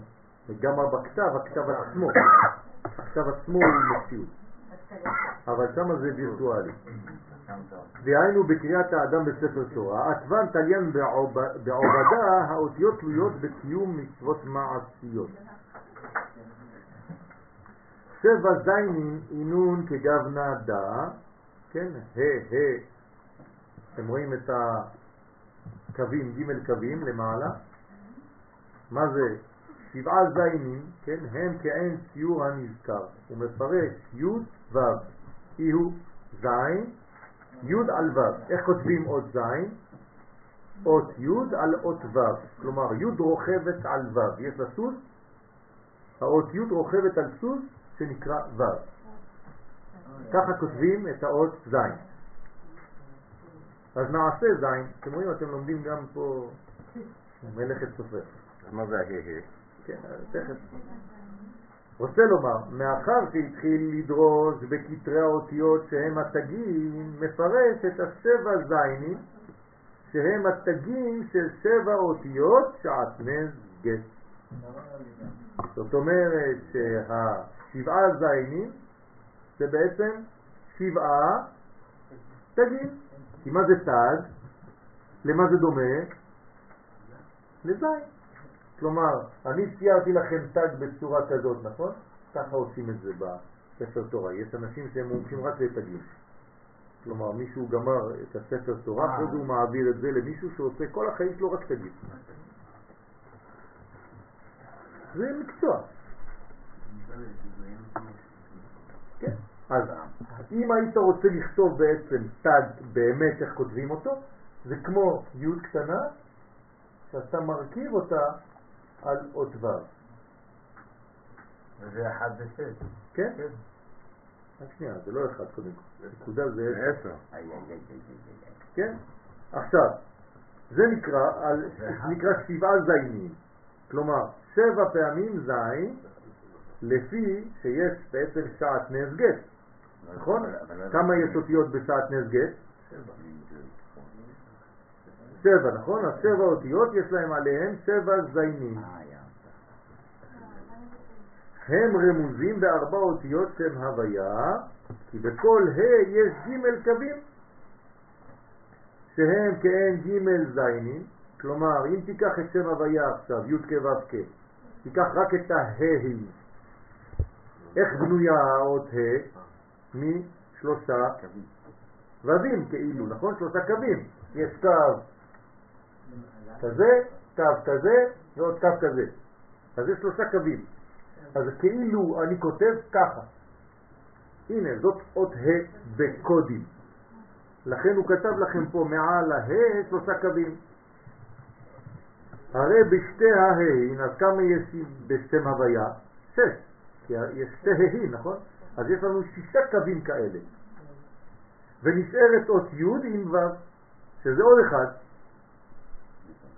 נכון? זאת אומרת שיש לי בסך הכל בשם הוויה שבעה זיינים. אותו דבר. אבל הרגע אמרנו שעוד שוב זה לא אחד. מה? לא מדבר, עכשיו אני מצייר את הציורים. י' כ' ו' כ', י' כ' ו' כ'. כן? הי' רוכבת על הו' יש לי זין אחת, ופה יש לי ג' ופה עוד ג', יש לי שבעה בסך הכל. והם נעשים גם כן כעין זין אחד. הרי נרמז בשם הוויה שבעה זיינים, שבע זיינים. והטעם הוא, מה, מה זה כל הסיפור הזה? מה זה סתם אה, בא לומר לנו מה זה מוסיף לנו ומה זה מועיל לנו? אז הנה הוא אומר, והטעם, תשימו לב שהוא משחק איתנו, כי אנחנו מדברים על טעמים. אז הוא אומר, והטעם הוא, כלומר באיזו ספירה כשהוא אומר והטעם? בקטע. יפה. כלומר, כל פעם שאומרים לך בטעם הדבר, זאת אומרת שזה הסוד הפנימי. ולכן אומר הרמב"ם, כל דבר שאתה יכול לתת לו טעם, תן לו. כל מצווה שאתה יכול לתת לה טעמים, תן לה. כי אחרי זה יאכלו אותה בצורה יותר נעימה. נכון? והטעם הוא כי שבע אותיות שעטנז גט הם שבע, כן, או שבעה כלים של זון שנשברו. לכן זה שעטנז גט, זה לא סתם אותיות. כלומר, מה זה שעטנז גט? יש בפנים את המילה שטן ואת המילה עז. זאת אומרת שזה שטן חזק. אז האותיות הללו של שעטנז גט זה אותיות שמסוכנות, שהן אה, בורחות קצת, סוטות. בכוחות- שמה- בכוחות הפנימיים, זה לא בכוחות הפנימיים, ה- הנפילה, כן, לעולם של משבר, זה האותיות הללו. שעטנז גט. בסדר? אז זה נקרא שבעה כלים של זון שנשברו ונפלו בעת מיטת המלאכים. כלומר, במדרגה של שבירת הכלים, שנקראת בלשון חז"ל גם מיטת המלאכים, נפלו בעצם שבע מדרגות. אותם שבע מדרגות באות לידי ביטוי בשבע אותיות שעטנז גט. לכן הן, אותן אותיות, צריכות זייני להאיר להן מאורות שלהם למעלה. אז מה אני עושה עכשיו? אני חייב לשים על האותיות האלה כמה תגים? על כל אות אמרנו. לא, על כל אות.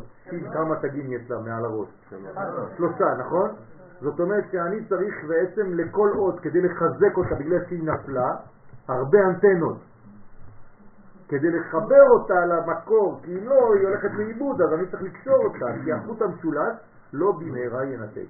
לכן האותיות שעטנז גט, שהן מסוגלות לשבירה, למשברים, אני צריך כל הזמן לחזק את הקשר לעולמות העליונים. לכן יש עליהם שלושה תגים. בסדר? כדי לאזן, כדי להחזיר את האיזון. מי שלא כל כך נשבר, כמה תג מספיק לו? אחד. אנטנה אחת מספיקה לו. כן. ומי שלא צריך בכלל, כי זה אותיות חזקות מעליהן, לא צריכים שום דבר. כי זה כבר מלאכת סופר. הבנתם? למה זה נקרא זינים ולא חזק? בגלל שעליהן יש את היוד. כלומר, אני לא סתם רוצה ו', ו' מחברת אותי עם משהו. לא, והאי שי' זה ו', כן. זה זין, כן, בסדר. גם הוו אבל העין, גם. כי כי כל קו כזה, רבותיי, חבל אתם מפספסים שאלות, זה חשוב. צריך ריכוז. כי הן מדברות שם. האות ה' שבשם הוויה, כן, צוריאל שואל בצדק, הרי זה רק שלושה קווים, זה לא זין פה, זה ווים. אז פה יש חידוש, הזוהר אומר לך לא, זה נראה לך כווים, אבל אין דבר כזה וו לבד. הרי איך כותבים וו? גם כן עם היוד למעלה. זאת אומרת שבסופו של דבר הוו היא כדי לגלות את המדרגה העליונה שיש מעליה שהיא היוד. לכן גם הוו שנראית לך כוו בלי יוד למעלה, כלומר זה לא זין, אומר לך הזוהר זה כן זין. בסדר? וכשנתקנו זון, כלומר בזמן התיקון, נעשו בסוד ארבע אותיות שם הוויה. עכשיו תראו מה קורה פה. שעטנז גט זה שבע אותיות, נכון? שם היה משבר גדול של ספירת הכלים. איך אני מתקן את שעטנז גט? מה אני צריך לכתוב? י' כו'. כלומר, כשאני כותב י' כו' מה כתבתי? שעטנז גט בתיקון. הבנתם? כלומר, כי לקחתי בעצם את שבע האותיות האלה, שהן כאן בצורות אחרות, רק שמתי אותן בצורות שונות, וכתבתי עכשיו י' כ' ו' כ', כלומר י' כ' ו' כ' זה התיקון לספירה שהיה בשעת נס נס גט זה לפני, י' כ' ו' כ' זה אחרי. הבנתם? כלומר, כל פעם שאתם רואים את שם הוויה, זה תיקון של שעת נס גט. נכון, אז עוד מעט אה, מתייחסים לזה, כי שם אקיה זה בעצם שם הוויה, זה לא שום דבר אחר. זה רק שם הוויה שאתה נותן לו עתיד. כי מה זה אהיה? זה אני, בהווה, ומחר אהיה. אז כשנתקנו זון, כלומר בזמן שיש תיקון זון, איך אתה רואה שיש תיקון זון? יפה, אתה רואה בטקסט י' כו' כ'. ולכן אמרתי לכם מתי יופיע בפעם הראשונה י' כו' כ' בטקסט של התורה? בבריאת האדם. זאת אומרת שהאדם הוא רמז לעולם התיקון. איווה. בסדר? בצרפתית. ושנתקנו זו נעשו בסוד ארבע אותיות שם הוויה שרמוזים בהם שבע זינים. אז עכשיו אתם יודעים מה זה שם הוויה, זה לא סתם. זה בעצם תיקון לכל שבע מדרגות שנשברו בספירת הכלים. אני אומר לכם שגם אנשים שלומדים קבלה לא יודעים את זה. צריך ללמוד לאט לאט בתיקוני זוהר כדי להבין את הדברים האלה. זה הלימוד הגדול ביותר שיש בתורה. ובסייעתא דשמיא, אני לא יודע למה זכינו בזה, אבל אנחנו מודים לקדוש ברוך הוא. בסדר? זה לימוד מאוד מאוד מאוד סיזיפי, אבל הוא מעמיק ולאט לאט צריך להתקדם.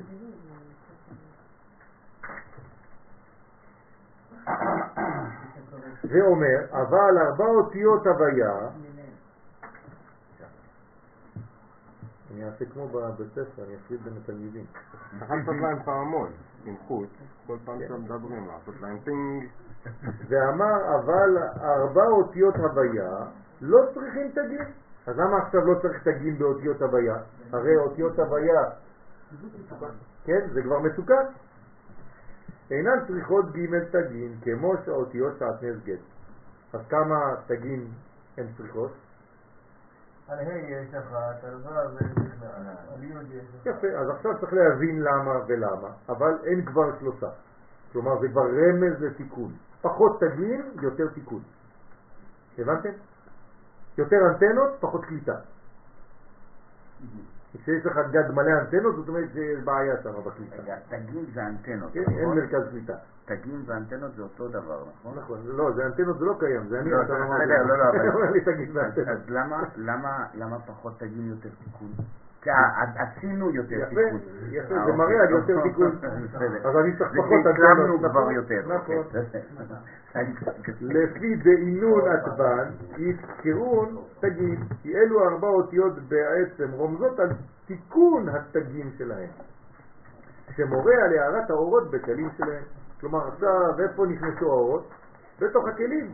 לכן אני כבר לא צריך יותר מדי אנטנות. אז אני מוריד במינון של האנטנות, היו צריכים לי שלוש אנטנות, עכשיו אנטנה אחת מספיקה. כגב נדע, כאין זה י' כ' ו' כ', הנה. שהם ד' אותיות, הוויה בדמות תגים. איך י"ק צריכים אנטנה אחת? בסדר? איך ייתכן? אז בוא נראה, כי זה לא שם של מי שהוא, כמו שאתה חושב. לא, איך האותיות י"ק זה מה שאני אומר לך. כי- אתה חושב שזה שם של מישהו.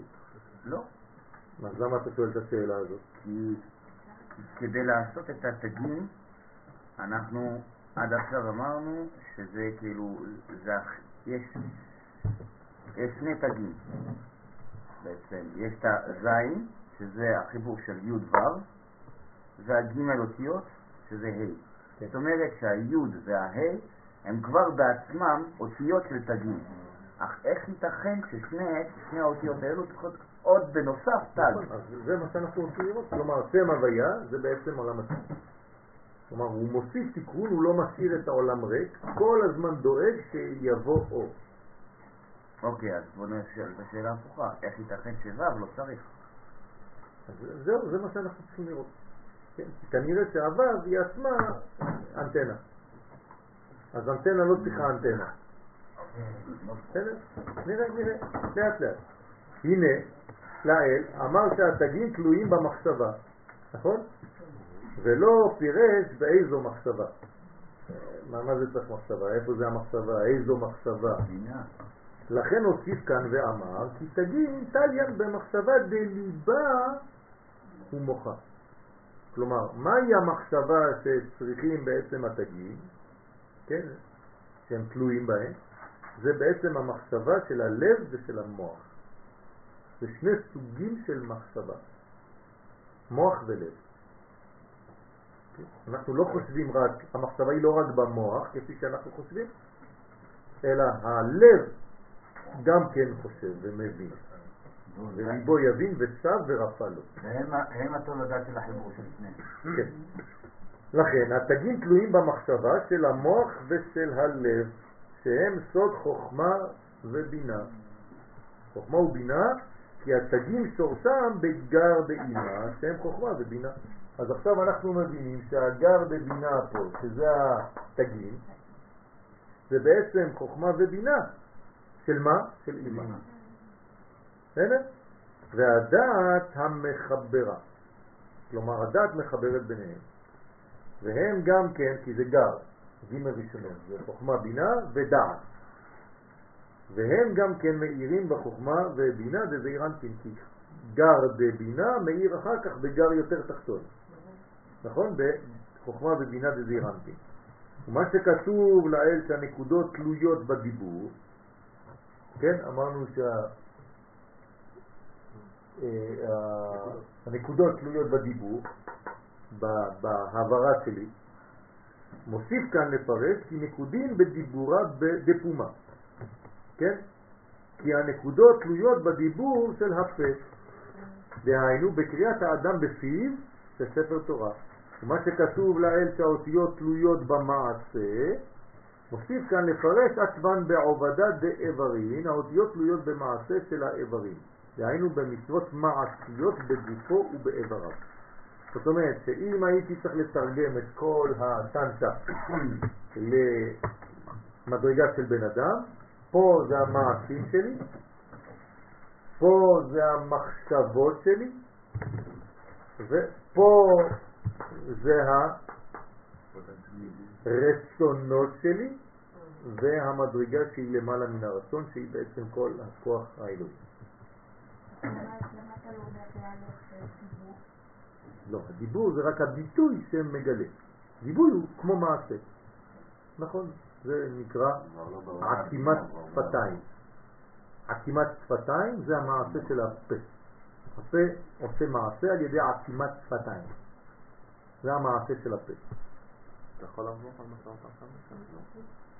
כן, אמרתי שהאותיות זה כנגד המעשים, או כנגד עולם העשייה.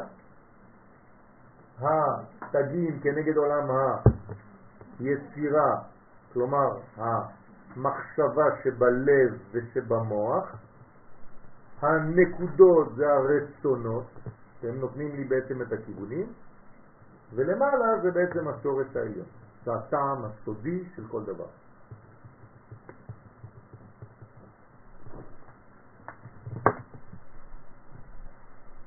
הנה עד עתה עסק בתגים, בנקודות ובאותיות, ועתה מחליף את התגים בטעמים. כן, וה... מה זה ראשי תיבות?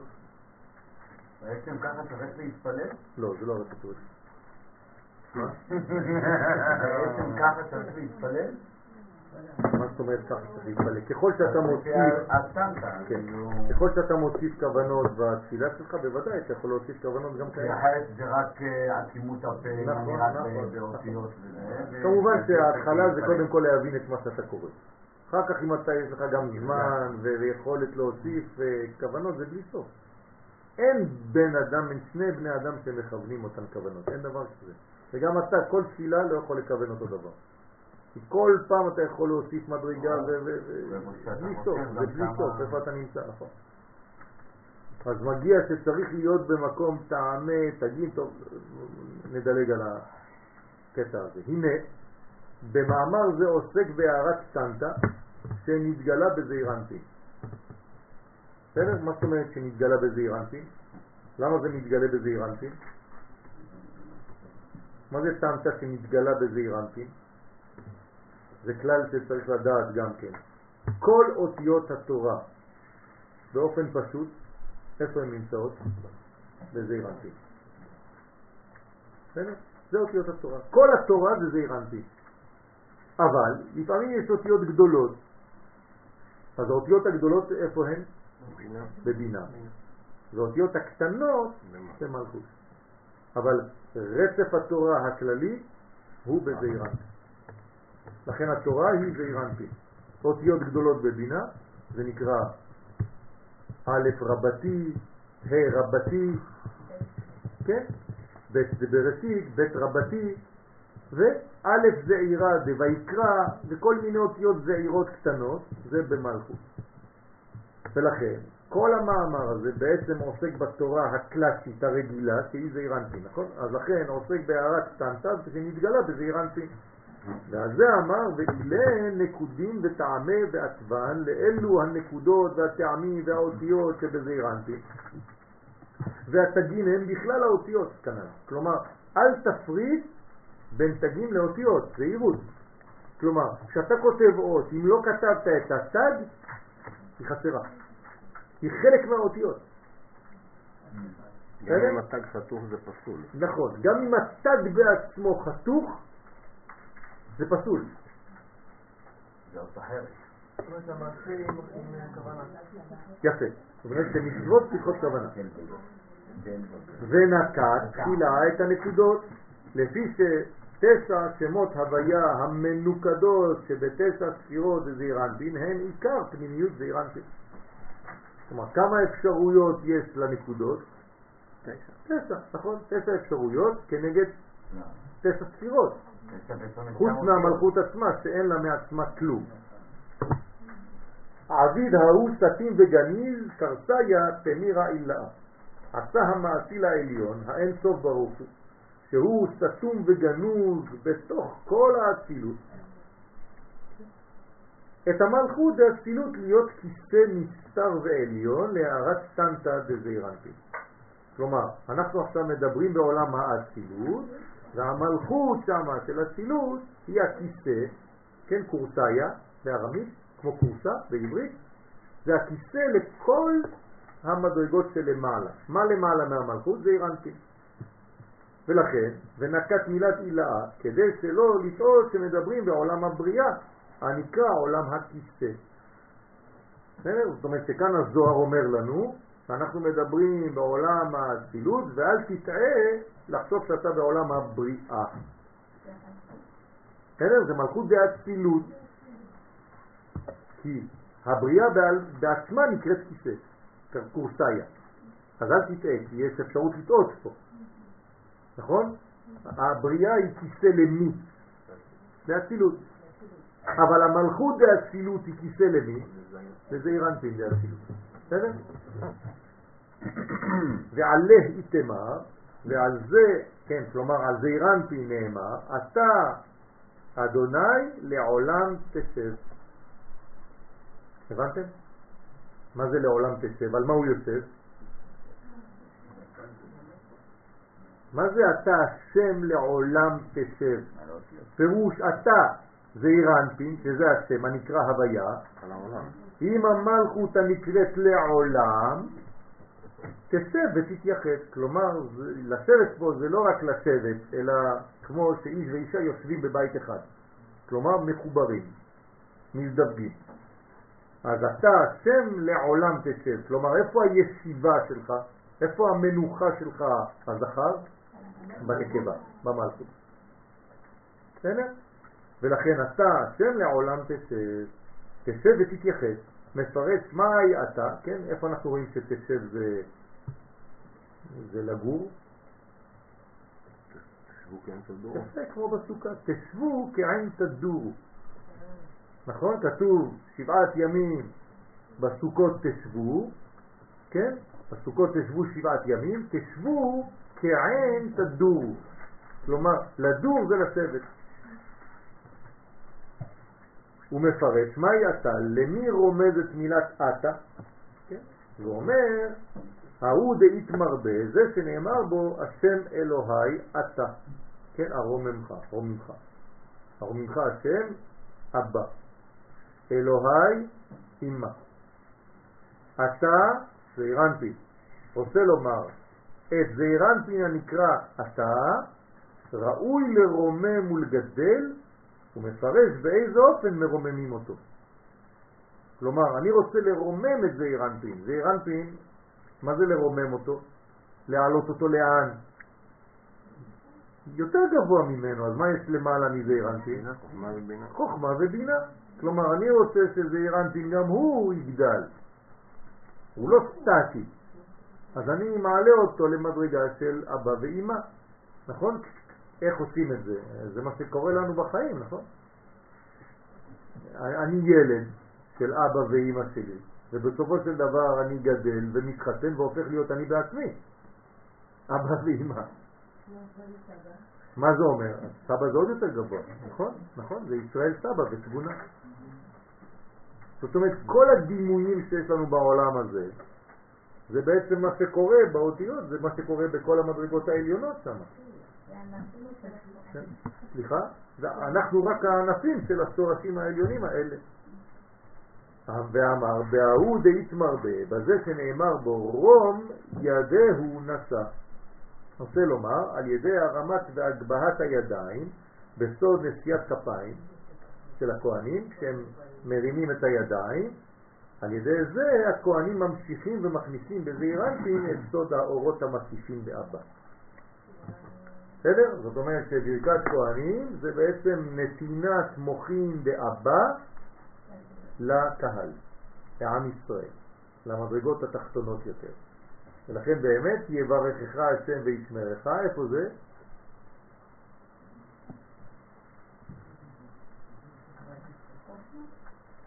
אה. איפה זה נמצא? על מה צריך לכוון שם? יש הרי שלוש, נכון? שלוש מדרגות. יש יברכך השם וישמרך, יאר השם פניו אליך ויפונקה, יישא השם פניו אליך וישם לך שלום. אז יש שלוש מדרגות, כלומר כנגד שלושה זיווגים. כל מדרגה היא זיווג שונה של זכר ונקבה מעולם גבוה וגבוה יותר. בסדר?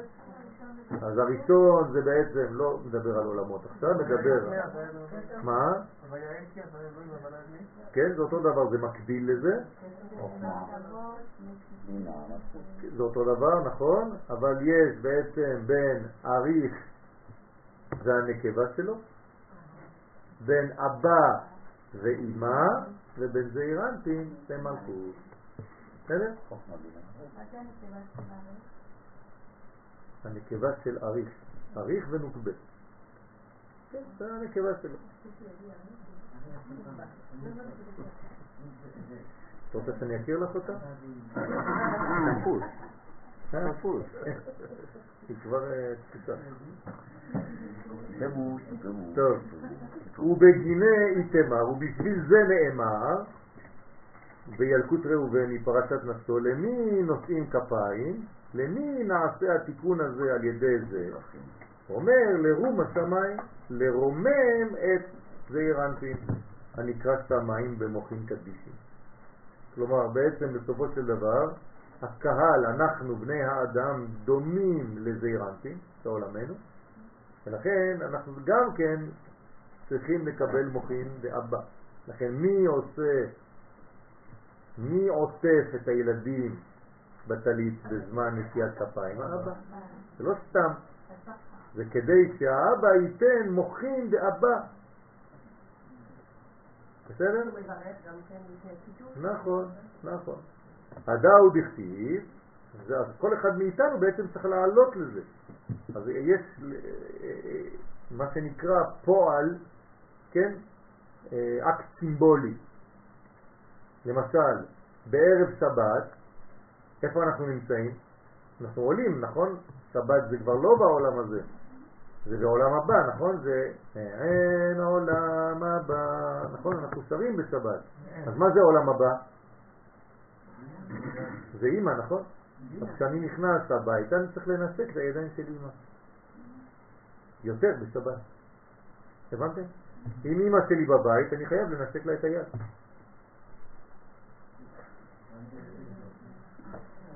זה, אקט סימבולי של הדבר הזה. בסדר? וכמובן הידיים של אבא, שזה עוד מדרגה. כן, בטח, של אימא. הדאו דכתיב, זה שכתוב, רום ידהו נשא, על ידי הרמת ידיים בנשיאת כפיים, מתנשא ומתרומם זעיר. דרך אגב, מה שאני אומר לכם פה זה, זה, זה הלכה קבלית. זה לא סתם איזה מין מנהג. אריזל אומר, כך צריך לעשות, חובה. ינתק ידי אמו. ומה הניעו, ומה שמו של זעירנפין בגדלות? כלומר, איך קוראים לזעירנפין כשהוא גדל, כשהוא נעשה גדול? הוא מחליף שם, נכון? כלומר, מחליף גילוי. אז קוראים לו י' כ' ו' כ', אבל עם א'. כלומר, הוא גילה את האלף שבפנים. נכון? זה שם מה? כנגד עשר ספירות של הגדלות שלו. כלומר, כמה אותיות יש בי' כ' ו' כ' ככה?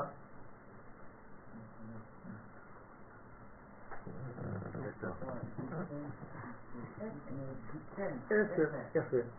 כלומר, זעיר אנפין לפני שהוא עשר, כמה הוא? לא. לא. שש, אמרנו, תמיד זעיר אנפין לפני שהוא בגדלות, הוא נקרא בן וקס. כלומר ו' קצוות, כלומר הוא בן שש נקודות, בן שש קצוות. וכשהוא גדל הוא הופך להיות עשר. אז אומרים לו אתה עשר. כן? הייתי בחתונה שלשום. אז אני שואל את אשתי באיזה שולחן אנחנו, היא אומרת לי עשר. אני מגיע לשולחן עשר, יש 80 אנשים. אז אני מסתכל, אני אומר, יש בטח טעות. אז uh, כולם הולכים, בלאגן, לפחות רבע שעה שכולם מוצאים את המקום. מה מסתבר? שהבחורה בכניסה אמרה לכולם אתה עשר, אתה עשר, אתה עשר. כולם הלכו לעשר, והיא רצתה לומר אתה בסדר גמור. אז כולם רבו על העשר. טוב, כנגד עשר ספירות של הגדלות שלו. גם העשר של השלושים כתוב עצמם. מה? עצמם. כן.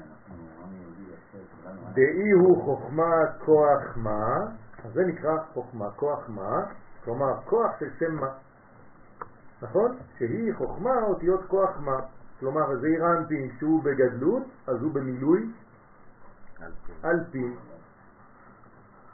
הוא עלה למדרגה של אלפין, הראינו אלפין. רוצה לומר כי שם מה, אה, כבר יצא, אה? מספרו אדם. נכון? זה אדם, ואמרנו שאדם זה עולם תיקון. התיקון. אז איך קוראים לעולם התיקון? שם מה. אז כל פעם שאתם רואים שם מה, זה מראה העולם התיקון. נכון? מה זאת אומרת לפני אחרי? גם לפני וגם אחרי. זה עולם התיקון, אין לפני או אחרי, זה קומה, העולם לא... בסדר? מה? העולם שלנו הוא בכלל עולם התיקון. נכון, העולם שלנו הוא עולם התיקון. נכון? זאת אומרת שהשם הזה, שם מה, הוא קיים, רק צריך לגלות אותו. בסדר? זה נקרא גאולה. זה אותו אותה גמטריה, נכון? כלומר, מה זה גאולה בעצם? גילוי עולם התיקון. גילוי שם מה. אתם רוצים גאולה? שלמה? אתם צריכים להיות שם מה. של מה? שלמה. גאולה שלמה. של מה. ונמשך לזעיר אנפין מחוכמה העליונה שהיא כוח של שם מה וזעיר אנפין. אז תמיד שם מה זה הגאולה. כלומר, מה זה מה בעברית פשוטה? שאלה. כלומר, אם אתה בשאלה הנכונה, אתה בעולם התיקון. אז טוב לחזור בשאלה. כן, בשאלה טובה. לא. לא. מי זה כבר מדרגה, הגדרה, וזהות. בדיוק, תלוי את מי שאת שואלת.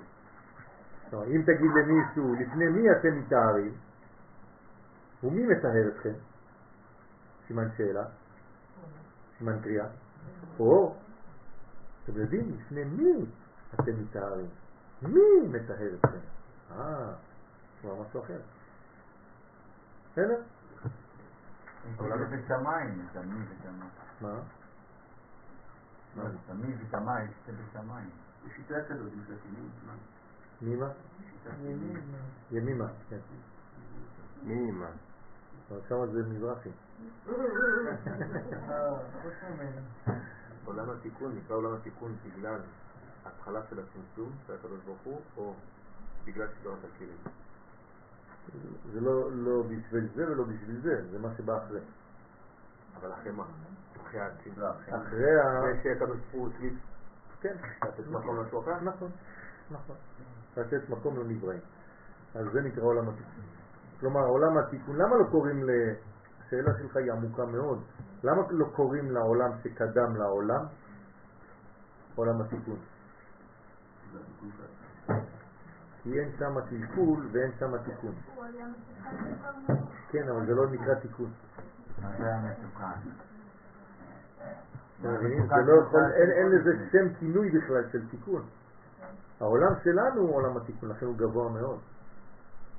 לא היה צורך. כן, נכון. זה, זה לא עולה בשם שם. ועלי תמר, ועל עניין זה נאמר, כוח מעשיו הגיד לעמו. כן? מה זה הראשי תיבות? כמה. נכון? או כוח מה. כוח מעשיו הגיד לעמו. מה זה אומר כוח מעשיו הגיד לעמו? יפה. זאת אומרת שכוח המעשים של הקדוש ברוך הוא הגיל, המשיך על ידי עם ישראל. כלומר, עם ישראל הוא המגיד של הכוחות של השם. אנחנו נוצרנו בשביל זה, להגיד. כלומר, כל פעם שהקדוש ברוך הוא רוצה להעביר מסר לעולם, דרך מי זה עובר? עם ישראל. הבנתם איך זה חשוב? אז כשאתה שוכח את הפונקציה הזאת, אז שואלים אותך ברחוב, על מה אני אעשה תשובה השנה? כל אחד שואל על מה אני עושה תשובה השנה. בחודש אלול מתעוררים לתשובה. הנה התשובה, אדוני. תחזור קודם כל להיות עם ישראל שעושה את הכוח של ההגדה הזאת. באמירות. בהכל. מילת כוח וראשי תיבות מה, הרי ביחד אותיות חוכמה, שהיא כוח מה. ואמר עוד, והי יהיו כוח פרקים דין דמלכה אילאה.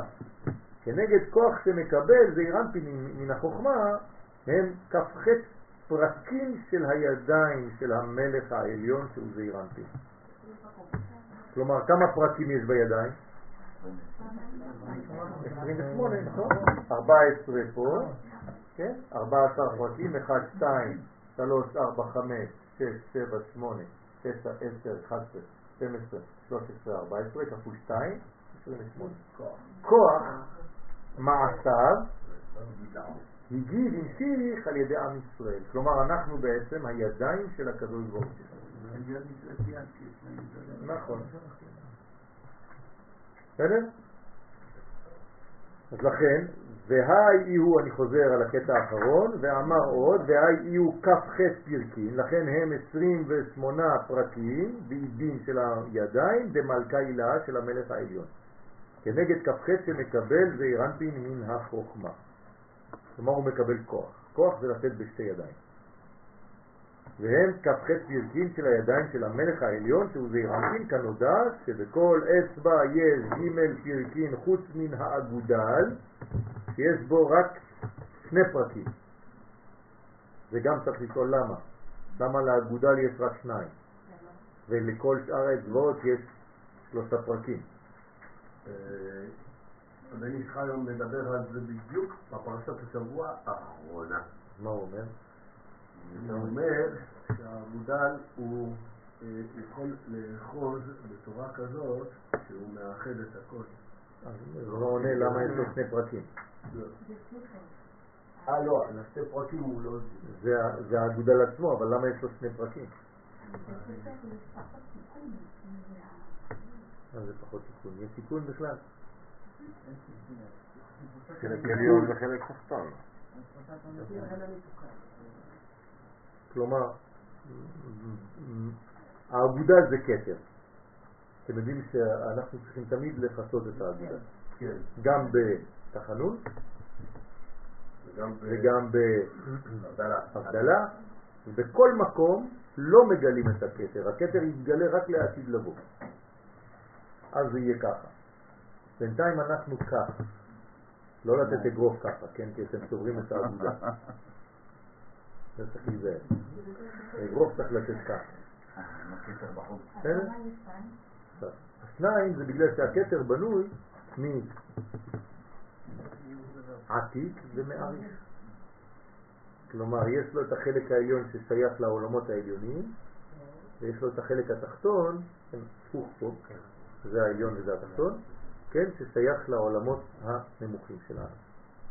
בסדר? זה נקרא דעת עליון ודעת תחתון. בסדר? סליחה? נכון, לכן הוא יכול להיות פנים בפנים וכולם רק אחור באחור, או פנים באחור. בסדר? תבדוק. הרי חמש אצבעות, דרך אגב, זה הכוח המתנגד להכל, ובזכותו אפשר לעשות. כלומר, אם אני רוצה לאחוז במשהו, אני לא יכול לאחוז עם היד לבד, אם אין לי את האגודל. והאגודל בא ונותן כוח נגדי, שהוא נותן לי את האפשרות לאחוז. כלומר, כדי להשיג משהו בעולם הזה, צריך כל הזמן כוח של נגד. תורת האבולוציה זה מה שאומרים. צריך שאומרים. לעבור מתורת האבולוציה לתורת הרבולוציה. ברזולוציה כן. גבוהה. נכון. סליחה? צריך את ה... כן, ברגע שיש אה, אחד מספיק. כי הוא ההפך כבר. כן, הבנתי, זה רק משחק מילים. בסדר? טוב. של כל יד יש אה, י"ד פרקים, ובשתי ידיים יש כ"ח פרקים, שבהם הנהגת העולם בחסד שביד ימין ובגבורה שביד שמאל. כלומר, העולם צריך להתנהל על ידי חסד וגבורה. כלומר, השפעה והדרגתיות ומידתיות ומינון ומידות. תעינון שהם סוד שם כ"ו זין ו'. מה זה השם הזה? איפה ראיתם אותו? במזוזה, נכון? מאחורה. יש שם כזה? כן, כולם מנסים לקרוא את זה. מה זה השם הזה? כן, הנה השם הזה שאתם רואים פה. כן? מה זה? אוזוקמוטו, מה זה? וזה? מה זה השם הזה? אה? זה. זה אות אחת קדימה מי"ק ו"ק. נכון? ומה זה במו... יפה, אותו דבר בשם אלוהים. כלומר, זה שם אחד אך קדימה אחרי י"ק ו"ק, ועוד שם אחד קדימה אחרי שם אלוהים. מה זה העניין הזה? זאת אומרת, פנים ואחור, בפנים יש לך את השם הוויה ושם אלוהים, ובאחור יש לך בעצם את מה שקודם. ולכן פנים ואחור זה בעצם הבניין. אז זה המזוזה, מזוזה מה היא עושה? זה ספר תורה בבית. נכון? זה מיני ספר תורה. ולכן צריך לכתוב, כי זה העיקר של כל התורה במזוזה. מה יש במזוזה? שמה זה היה עם שמוע? שמה זה אומר? מה זה שמה? יפה, עול מלכות שמיים. ומה זה והיה עם שמוע? עול מצוות. וזה מה שאנחנו צריכים לעשות. עול מלכות שמיים ועול מצוות. לכן יש לנו שמע ישראל, שזה הייחוד, והיה עם שמוע עול מצוות. אם יש לך את שני אלה, אתה מסודר. למה לכתוב מאחורה? אז בגלל שזה בעצם הבניין שמראה לך מה יש מצד זה ומה יש מצד זה. דרך אגב, זה לא רק מה שכתוב, יש עוד, כתוב בדבר אחר. בכל דבר יש את ה... מה כתוב עוד? יפה, ש"ד י', איפה זה כתוב? קדימה. מאחורה. אבל איפה מאחורה? העליון. איפה? בול מתחת לי"ק ו"ק. כלומר, כשאתה מסתכל בשקיפות, אתה רואה הוויה, מצד שני בול מאחורה של תזית. זה צריך להיות בול מתחת. כן? כי זה מראה לך בעצם מה יש פה ומה יש מאחורי הדבר הזה, עד איפה זה צריך, עד שדי.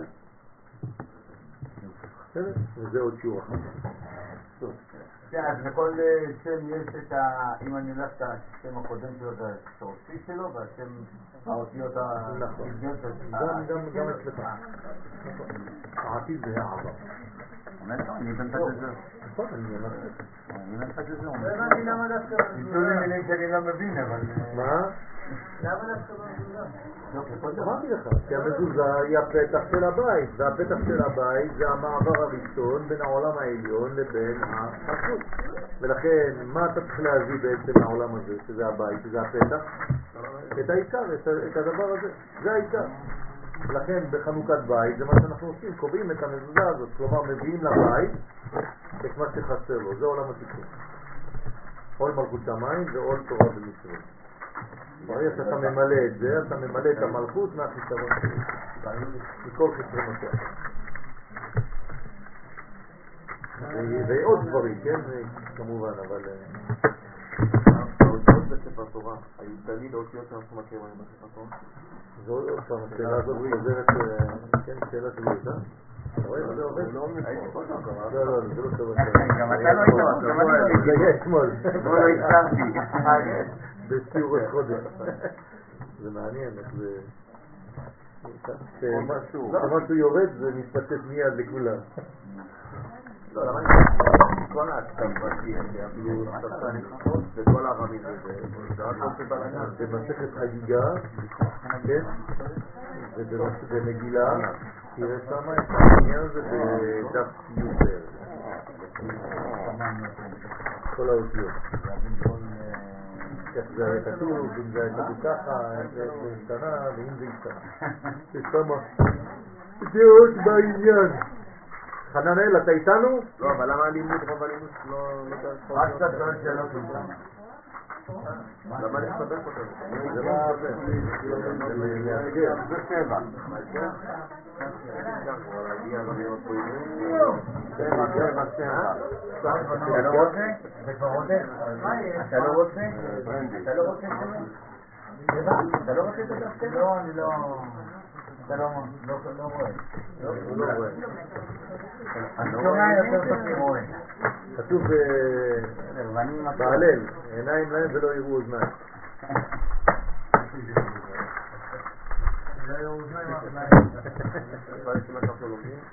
אסור לדבר בבית צרפתית.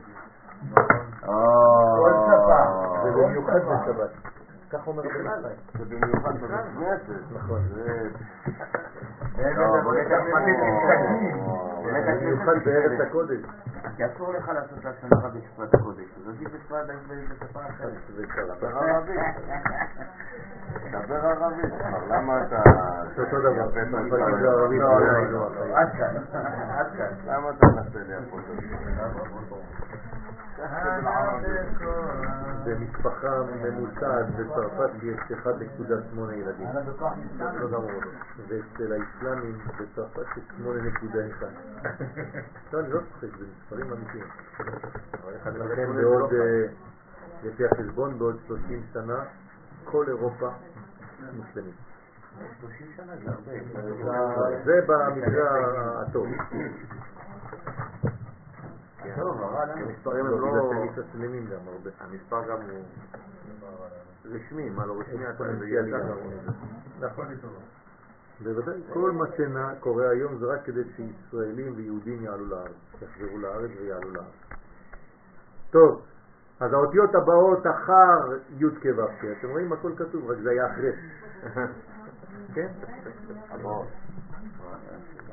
השם אלוהינו השם, כלומר, שמע ישראל, השם אלוהינו השם, אז זה הש- האותיות שבאות אחרי, זה בעצם השם שראיתם למטה. נכון? כ' ו' ז' ו', אחרי זה במוך, אה? ועוד פעם כ' ו' ז' ו'. למה פעמיים? כי זה השם אלוהינו השם. כמו שמע ישראל, השם אלוהינו השם. עזוב את האחד, האחד זה הייחוד.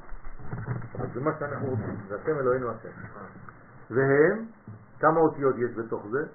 י"ד אותיות כנגד י"ד פרקים שביד שמאל, כלומר השם השני שראינו מקודם זה כנגד יד שמאל והשם הזה כנגד יד ימין. לכן כינויים בייחוד העילה ושמות האלו הם כינויים של הייחוד העליון של שמע ישראל, דהי הוא השם אלוהינו השם, שיש בהם י"ד אותיות כנגד י"ד פרקים של יד ימין. כלומר, מצד ימין יש לך השם אלוהינו השם, מצד שמאל יש לך כ"ו ז' ו', ב' מ' וכו', ועוד פעם כ"ו ז' ו'. הבנתם? זאת אומרת, ימין ושמאל מופיע ב-14 ו-14 אותיות של השם אלוהינו השם והאותיות האחרות. מה זה אומר לנו כל זה? על ידי המעשים הטובים של בני ישראל יגדל כוח השם. כלומר, מה אנחנו? אמרנו שאנחנו המעשים שלו, כלומר הוא עושה דרכנו, הוא פועל דרכנו, הוא מדבר דרכנו, הוא מתגלה דרכנו, אנחנו בעצם השופר שלו, נכון? אז כל פעם שהקדוש ברוך הוא רוצה להתבטא, הוא מתבטא דרך אשתו.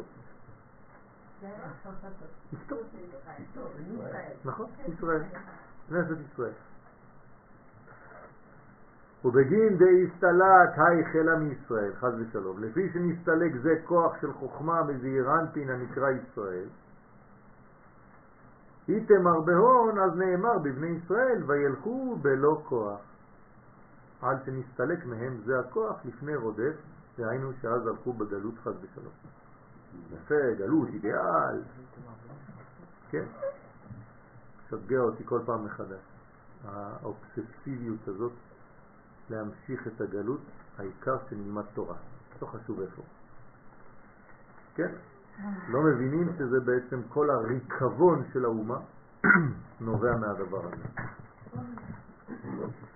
אז זה לא כל כך פופוליסטי לדבר ככה, אבל מה לעשות, זאת האמת. אז כל פעם שאנחנו נמצאים בפורומים גדולים ובזה, זה... אני כאילו הכתם שבא לשבור את השמחה.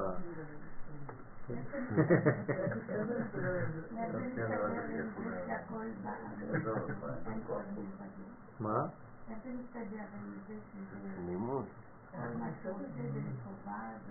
הכל לטובה, רק שזה עובר דרך דברים שהם מבקשים ודורשים מאיתנו מאמץ. כמו שנאמר, ובמים עזים נתיבה. זה, זה, זה, זה נתיב, אבל זה עובר דרך אה, קשיים. אבל אחרי זה את נהנית יותר. עכשיו את אה, הפכת להיות אה, אחראית, כללית. אבל זה עבר דרך אה, מים עזים. אבל עכשיו ה- כגודל הכאב והמאמץ והסבל, כך גודל השמחה שבא אחרי זה. כגודל הגלות, כך גודל הגאולה. לית נהורה אלא מגור חשוכה וכו' וכו'. חננאל, מה הייתה שאלתך? מותר לצאת מהארץ? כן. בשם מה? שלושה דברים. אבל אף לא. פעם. ובתנאי שיחזור. לא, לא. לא, בקטנה. כן, בקטנה. זה לא מסתדר. בוקר טוב, זה סליחה. לא מסתדר.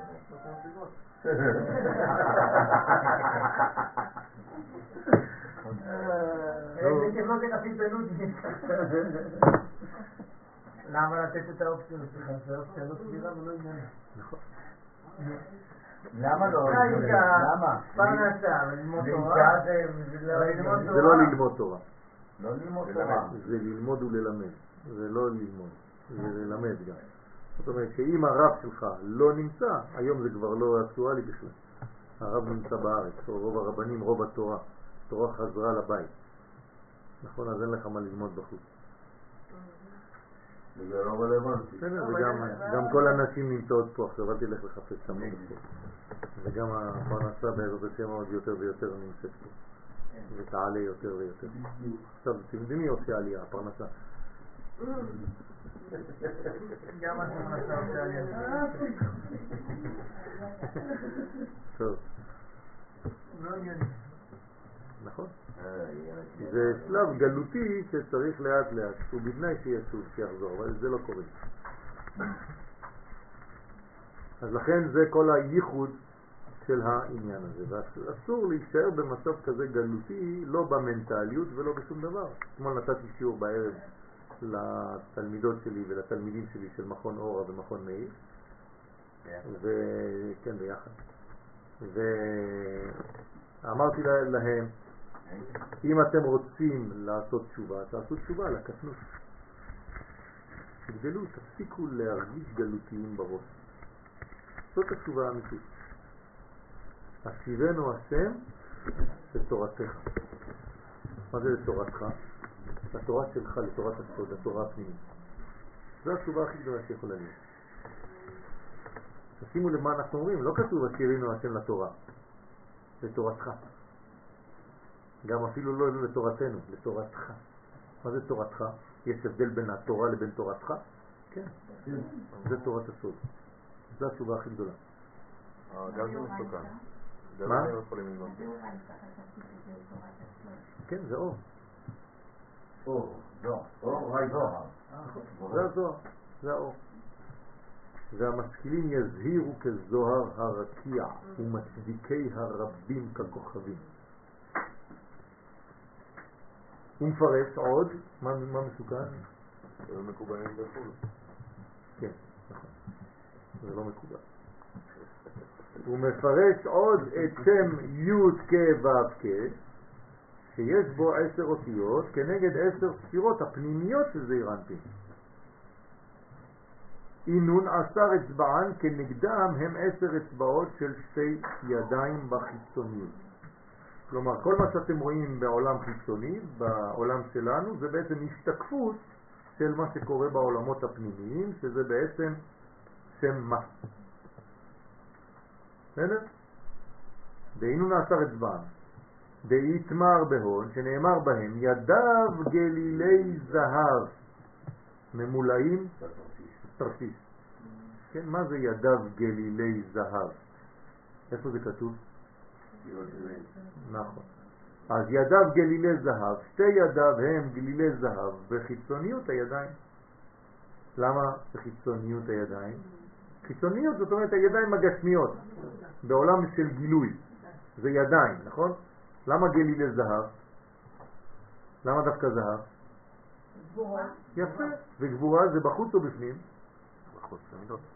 בחוץ, זה המידה, נכון? זה הגבול, תמיד זהב זה בחוץ. אז אם אתה רוצה לזכור, אז תזכור מה שהזוהר אומר, זהב זה זה, הב. תביא לי, תן לי, 14 בגימטרי. כן, נכון, נכון, נכון. אז ידיו גלילי זהב, כן, בגמטריה 14, יפה. אז זה בעצם גלילי זהב, כי העולם שלנו הוא עולם של עיגולים. גלילי זהב. כלומר העולם החיצוני הוא עיגול והוא מלכות והוא זהב, כלומר רצון לקבל. זה הב, זה תביא, הבלי. שבהם מתגלות, כן, איך, אומרים, איך, איך אומרת אה, הווה לי בנים ואם אין מתה. אנוכי, מה זה אומר? מי אומר את זה? רחל, נכון? המלכות. אז היא הווה לי בנים. ואם אין, מה זה ואם אין? לא.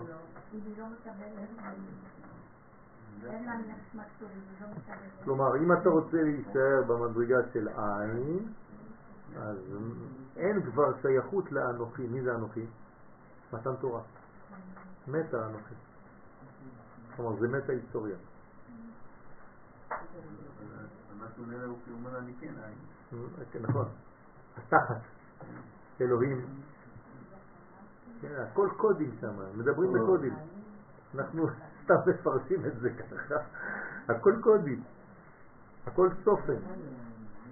איזה, איזה, איזה כיף זה להיות בעל ואישה ככה, מדברים בקודים. נכון? רק שכולם יהיו על, אותה, על אותו גל, אם לא זה בלאגן שלם. זה לזהב. טוב, אז לכן גלילי זהב בחיצוניות הידיים, שבהם מתגלות הגבורות הנקראות זהב. בהון כ"ח פרקים יש בשתי ידיים כ"ח פרקים כנ"ל. בעינון כ"ח עקבן ועובדה דבראשית, שכנגדן הם כ"ח אותיות של מעשה בראשית. כלומר, בכל מעשה בראשית כמה אותיות יש? 28.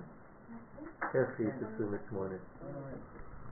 עם כל ה... אה? עם כל הווריאציה?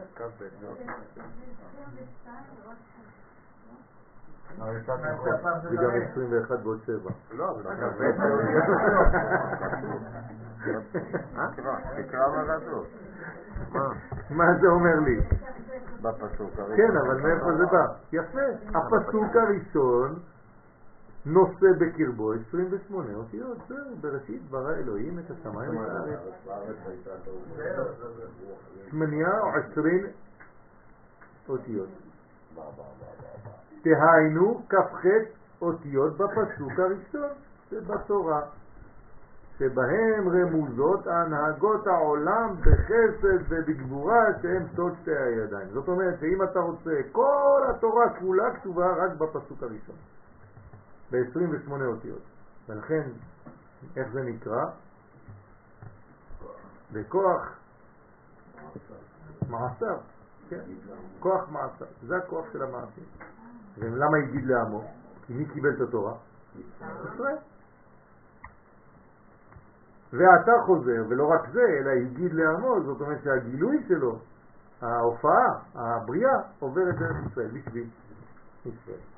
לא מתייחס לאומות העולם, יגיד לעמו והם כבר יעשו את. לא, הוא הגיד לעמו כדי שעמו, זה מעביר דרך עמו לשאר האומות. שהם יעשו לשאר, זאת אומרת, הם הם יעבירו, הם יעבירו לשאר האומות. אנחנו אמורים להעביר את מה שקיבלנו לשאר האומות. בסדר? אז אנחנו אמורים לסדר כל ישראל מירושלים שידור של תורה אוניברסלית. ברגע שנהפוך להיות אוניברסליים, שנבין ונחזור לפונקציה האמיתית שלנו, כן, אז זה נקרא עולם התיקון. ואתה חוזר לבאר את הפסוק, השם אלוהי, אתה הרוממך. הנזכר לעיל. ואמר, ובגינדה, בשביל זה נאמר, השם אלוהי אתה. הוא מפרש, ומהי אתה? מה זה אתה? השם אלוהי, בסדר, אני יודע, אז מה אתה חוזר אתה? אז מי זה? אם אתה אומר השם אלוהי, אני מבין שזה אתה, נכון? למי ראוי לקרות אתה? ואמר, ההוא דאיתם הרבה, זה שנאמר בו, דהיינו זעירנטי, נכון כיסאך מאז מעולם אתה. בלגן שלם. מה זה נכון כיסאך מאז מעולם אתה?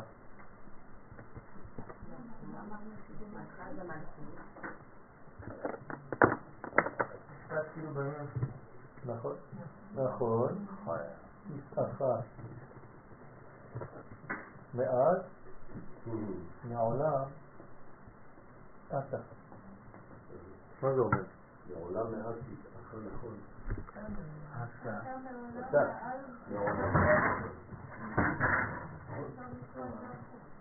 תקראו. אתה מעולם מאז כיסאך נכון? אז מה זה אומר? נכון זה הוויה, נכון זה הוויה, זה יוצא. אני הפכתי לוקח את האותיות. אל תיכנסו לסוד, קודם כל בבקשה.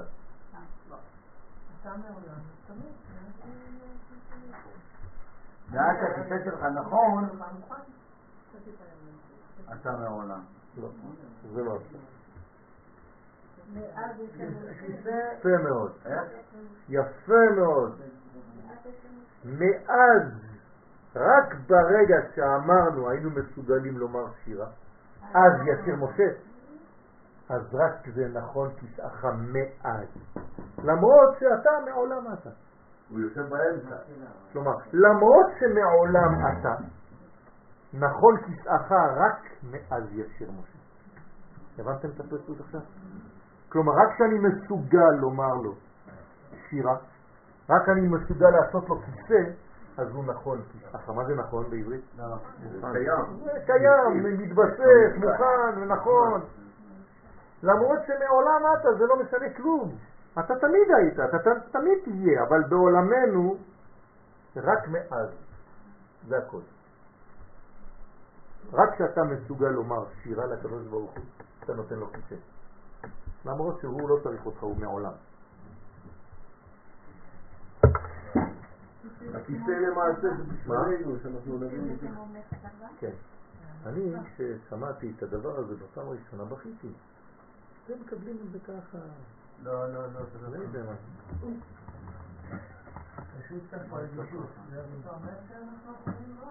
כן, ברוך השם. ברוך השם. טוב, זה גם אומר שאנחנו משפיעים. בסדר. זה עוד פעם? אל תנסו עכשיו כאילו לא, להשלים את מה לא. שהרגשתם כאילו עכשיו תקעתי לכם איזה סכין, כל אחד מנסה מנסה להתנצל. לא, לא, אל ת- טוב, עזבו. עזבו, עזבו, זה בסדר. שמתייחדים זון בשני שמותיהם הוויה ואדמי, שיש בהם חטא אותיות כמספר אז. וזה מה שקרה באז. כלומר, ברגע שנאמר אז, זה בגלל שיש שמונה אותיות ששם הוויה ושם אדנות התחברו ביחד.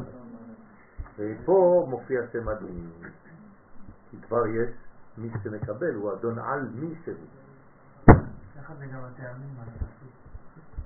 בדיוק. ככה הטעמים גם על הפסוק. זאת אומרת, איך אתה קורא את זה? זה- טעמים של תהילים, זה לא קריאה בתורה, אבל יש שם מונח מונח התנחתה.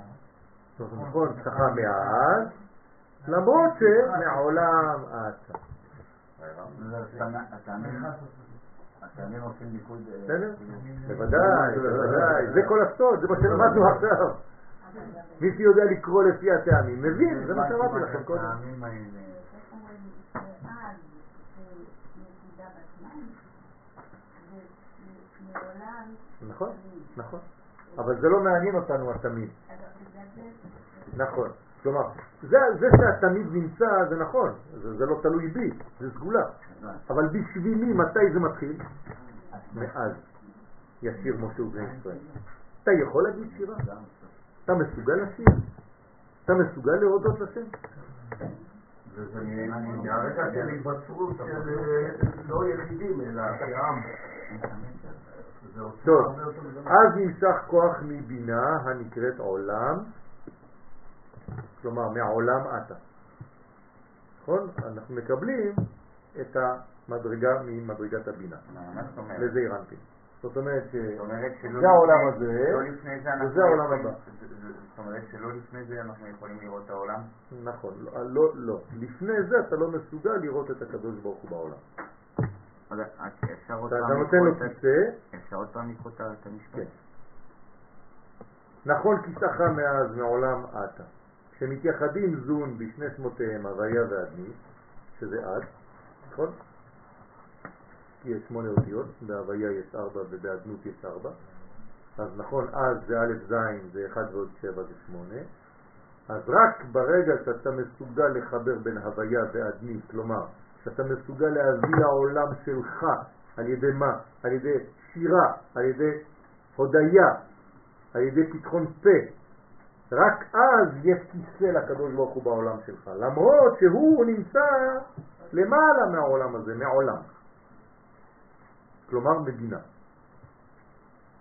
כלומר אתה צריך להביא בעצם את המעולם אתה לאז, לזמן.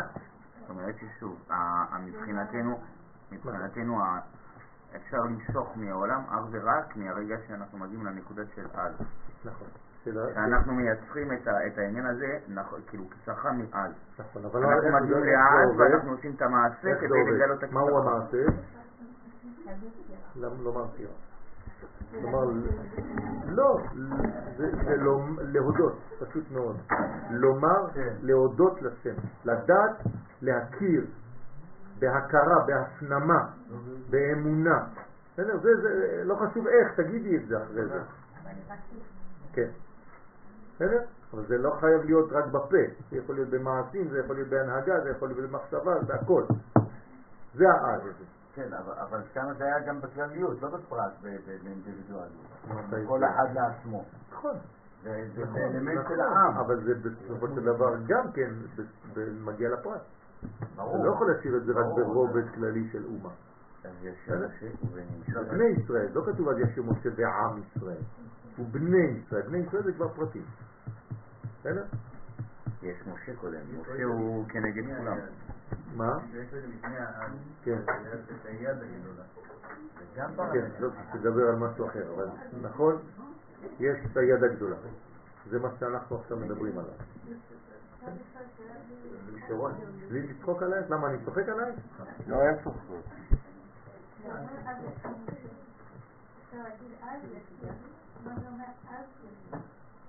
לא אז משהו. כי אז בעברית זה גם עבר וגם עתיד.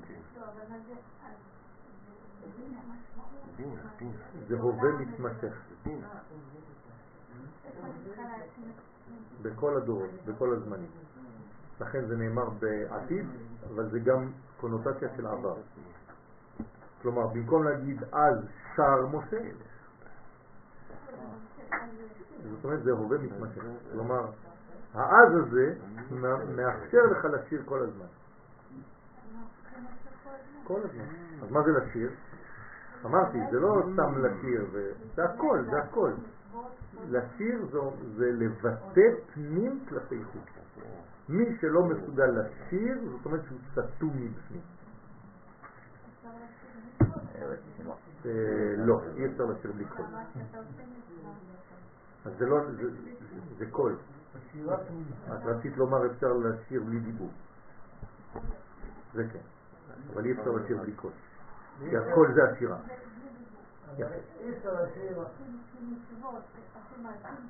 זה גם דיבורים. נכון, נכון, נכון. בדיוק. זאת אומרת שנשמע כל הזמן שאנחנו היינו יכולים לשמוע. יפה מאוד. זאת אומרת שהשירה היא תמידית, היא אינסופית, רק מדי פעם אני תופס את האנטנה, מדליק את הרדיו. כן, בדיוק כמו שאמרנו על התפילה.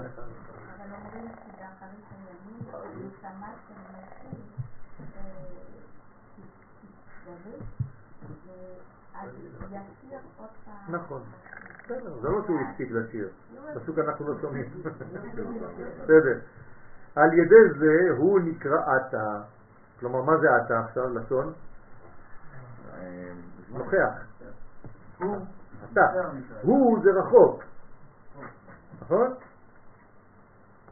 למשל, אה, איך אנחנו, איך אנחנו, תמיד בברכה, איך אנחנו מתחילים בברכה? ברור. ברוך אתה, נכון? השם אלוהינו מלך העולם. למה אנחנו לא ממשיכים אלוהי?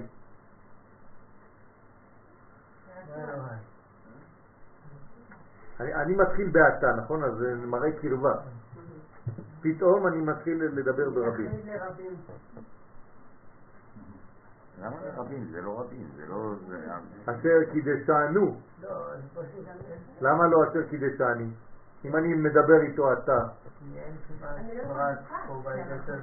קיום. זאת אומרת שאני התחלתי באיזה מין חוצפה. כזאת, ופתאום אני אומר, וואי, צריך להרחיב קצת. אני לא מבין למה. כי היחיד הוא הפחד, יש לו משמעות רק אם הוא קשור לכלל. כן, זה נכון, אבל אני שם לב לזה תוך כדי הברכה. ברכה. זה מה? שזה אומר. אם לא, אז הייתי... איך- הייתי מחליף את האתה? ברוך? אתה השם, לא, אלוהי מלך העולם. אנחנו מסכימים שבסוף אלוהינו מלך העולם, אלוהינו כל העניינים של הרבים, כן. זה כי הפרט לא יכול לבד. אז אוקיי, אז איך הייתי מתחיל בלי להגיד אתה? אי אפשר. אין לי אפשרות אחרת מלהגיד אתה. ברוך הוא אלוהינו הוא. זה כל כך רחוק ממני, כל כך גבוה, אז ברוך הוא אלוהינו, אשר קידשנו אבל- אבל זה כל העניין, במצוותיו. אבל זה כל העניין, שאם זה היה, אם אם באמת זה היה ככה, זה היה ברוך הוא אלוהי. לא? כי אם אני לבד, אז הוא הוא, הוא כל כך רחוק. אבל כיוון שהוא אתה, הוא כזה קרוב, למה? כי זה אלוהינו, כי אנחנו, אני לא יחיד, אנחנו ב... בסדר, אז אז אז- אתה גם, זה גם צניעות, אתה חייב להכניס את עצמך בכלל כדי... כדי לא- שהוא יהיה אתה, כדי שהוא נכון. יהיה קרוב. אם לא, אני לא אצליח, אם לא, אז זה הוא אלוהי. נכון. כן. מה נכון. זה אתה בכוונות? מה זה אתה בכוונות? למדנו, נכון? אבל זה נקרא. ברוך יסוד אבא ואמא. אתה חסד. השם, השם, תפארת, אלוהינו, גבורה, מלך, בינה, העולם, מלכות. בסדר, ואם זה אשר קידשנו במצוותיו, כיסוד כבר בזעיר אנפין, וציוונו, זה העשייה מזעיר אנפין למעשה של הרב. טוב, עד כאן להיום. אנחנו- עברנו נושא. זה לא... חמש. לא קיבלת תשובה על מה? למה...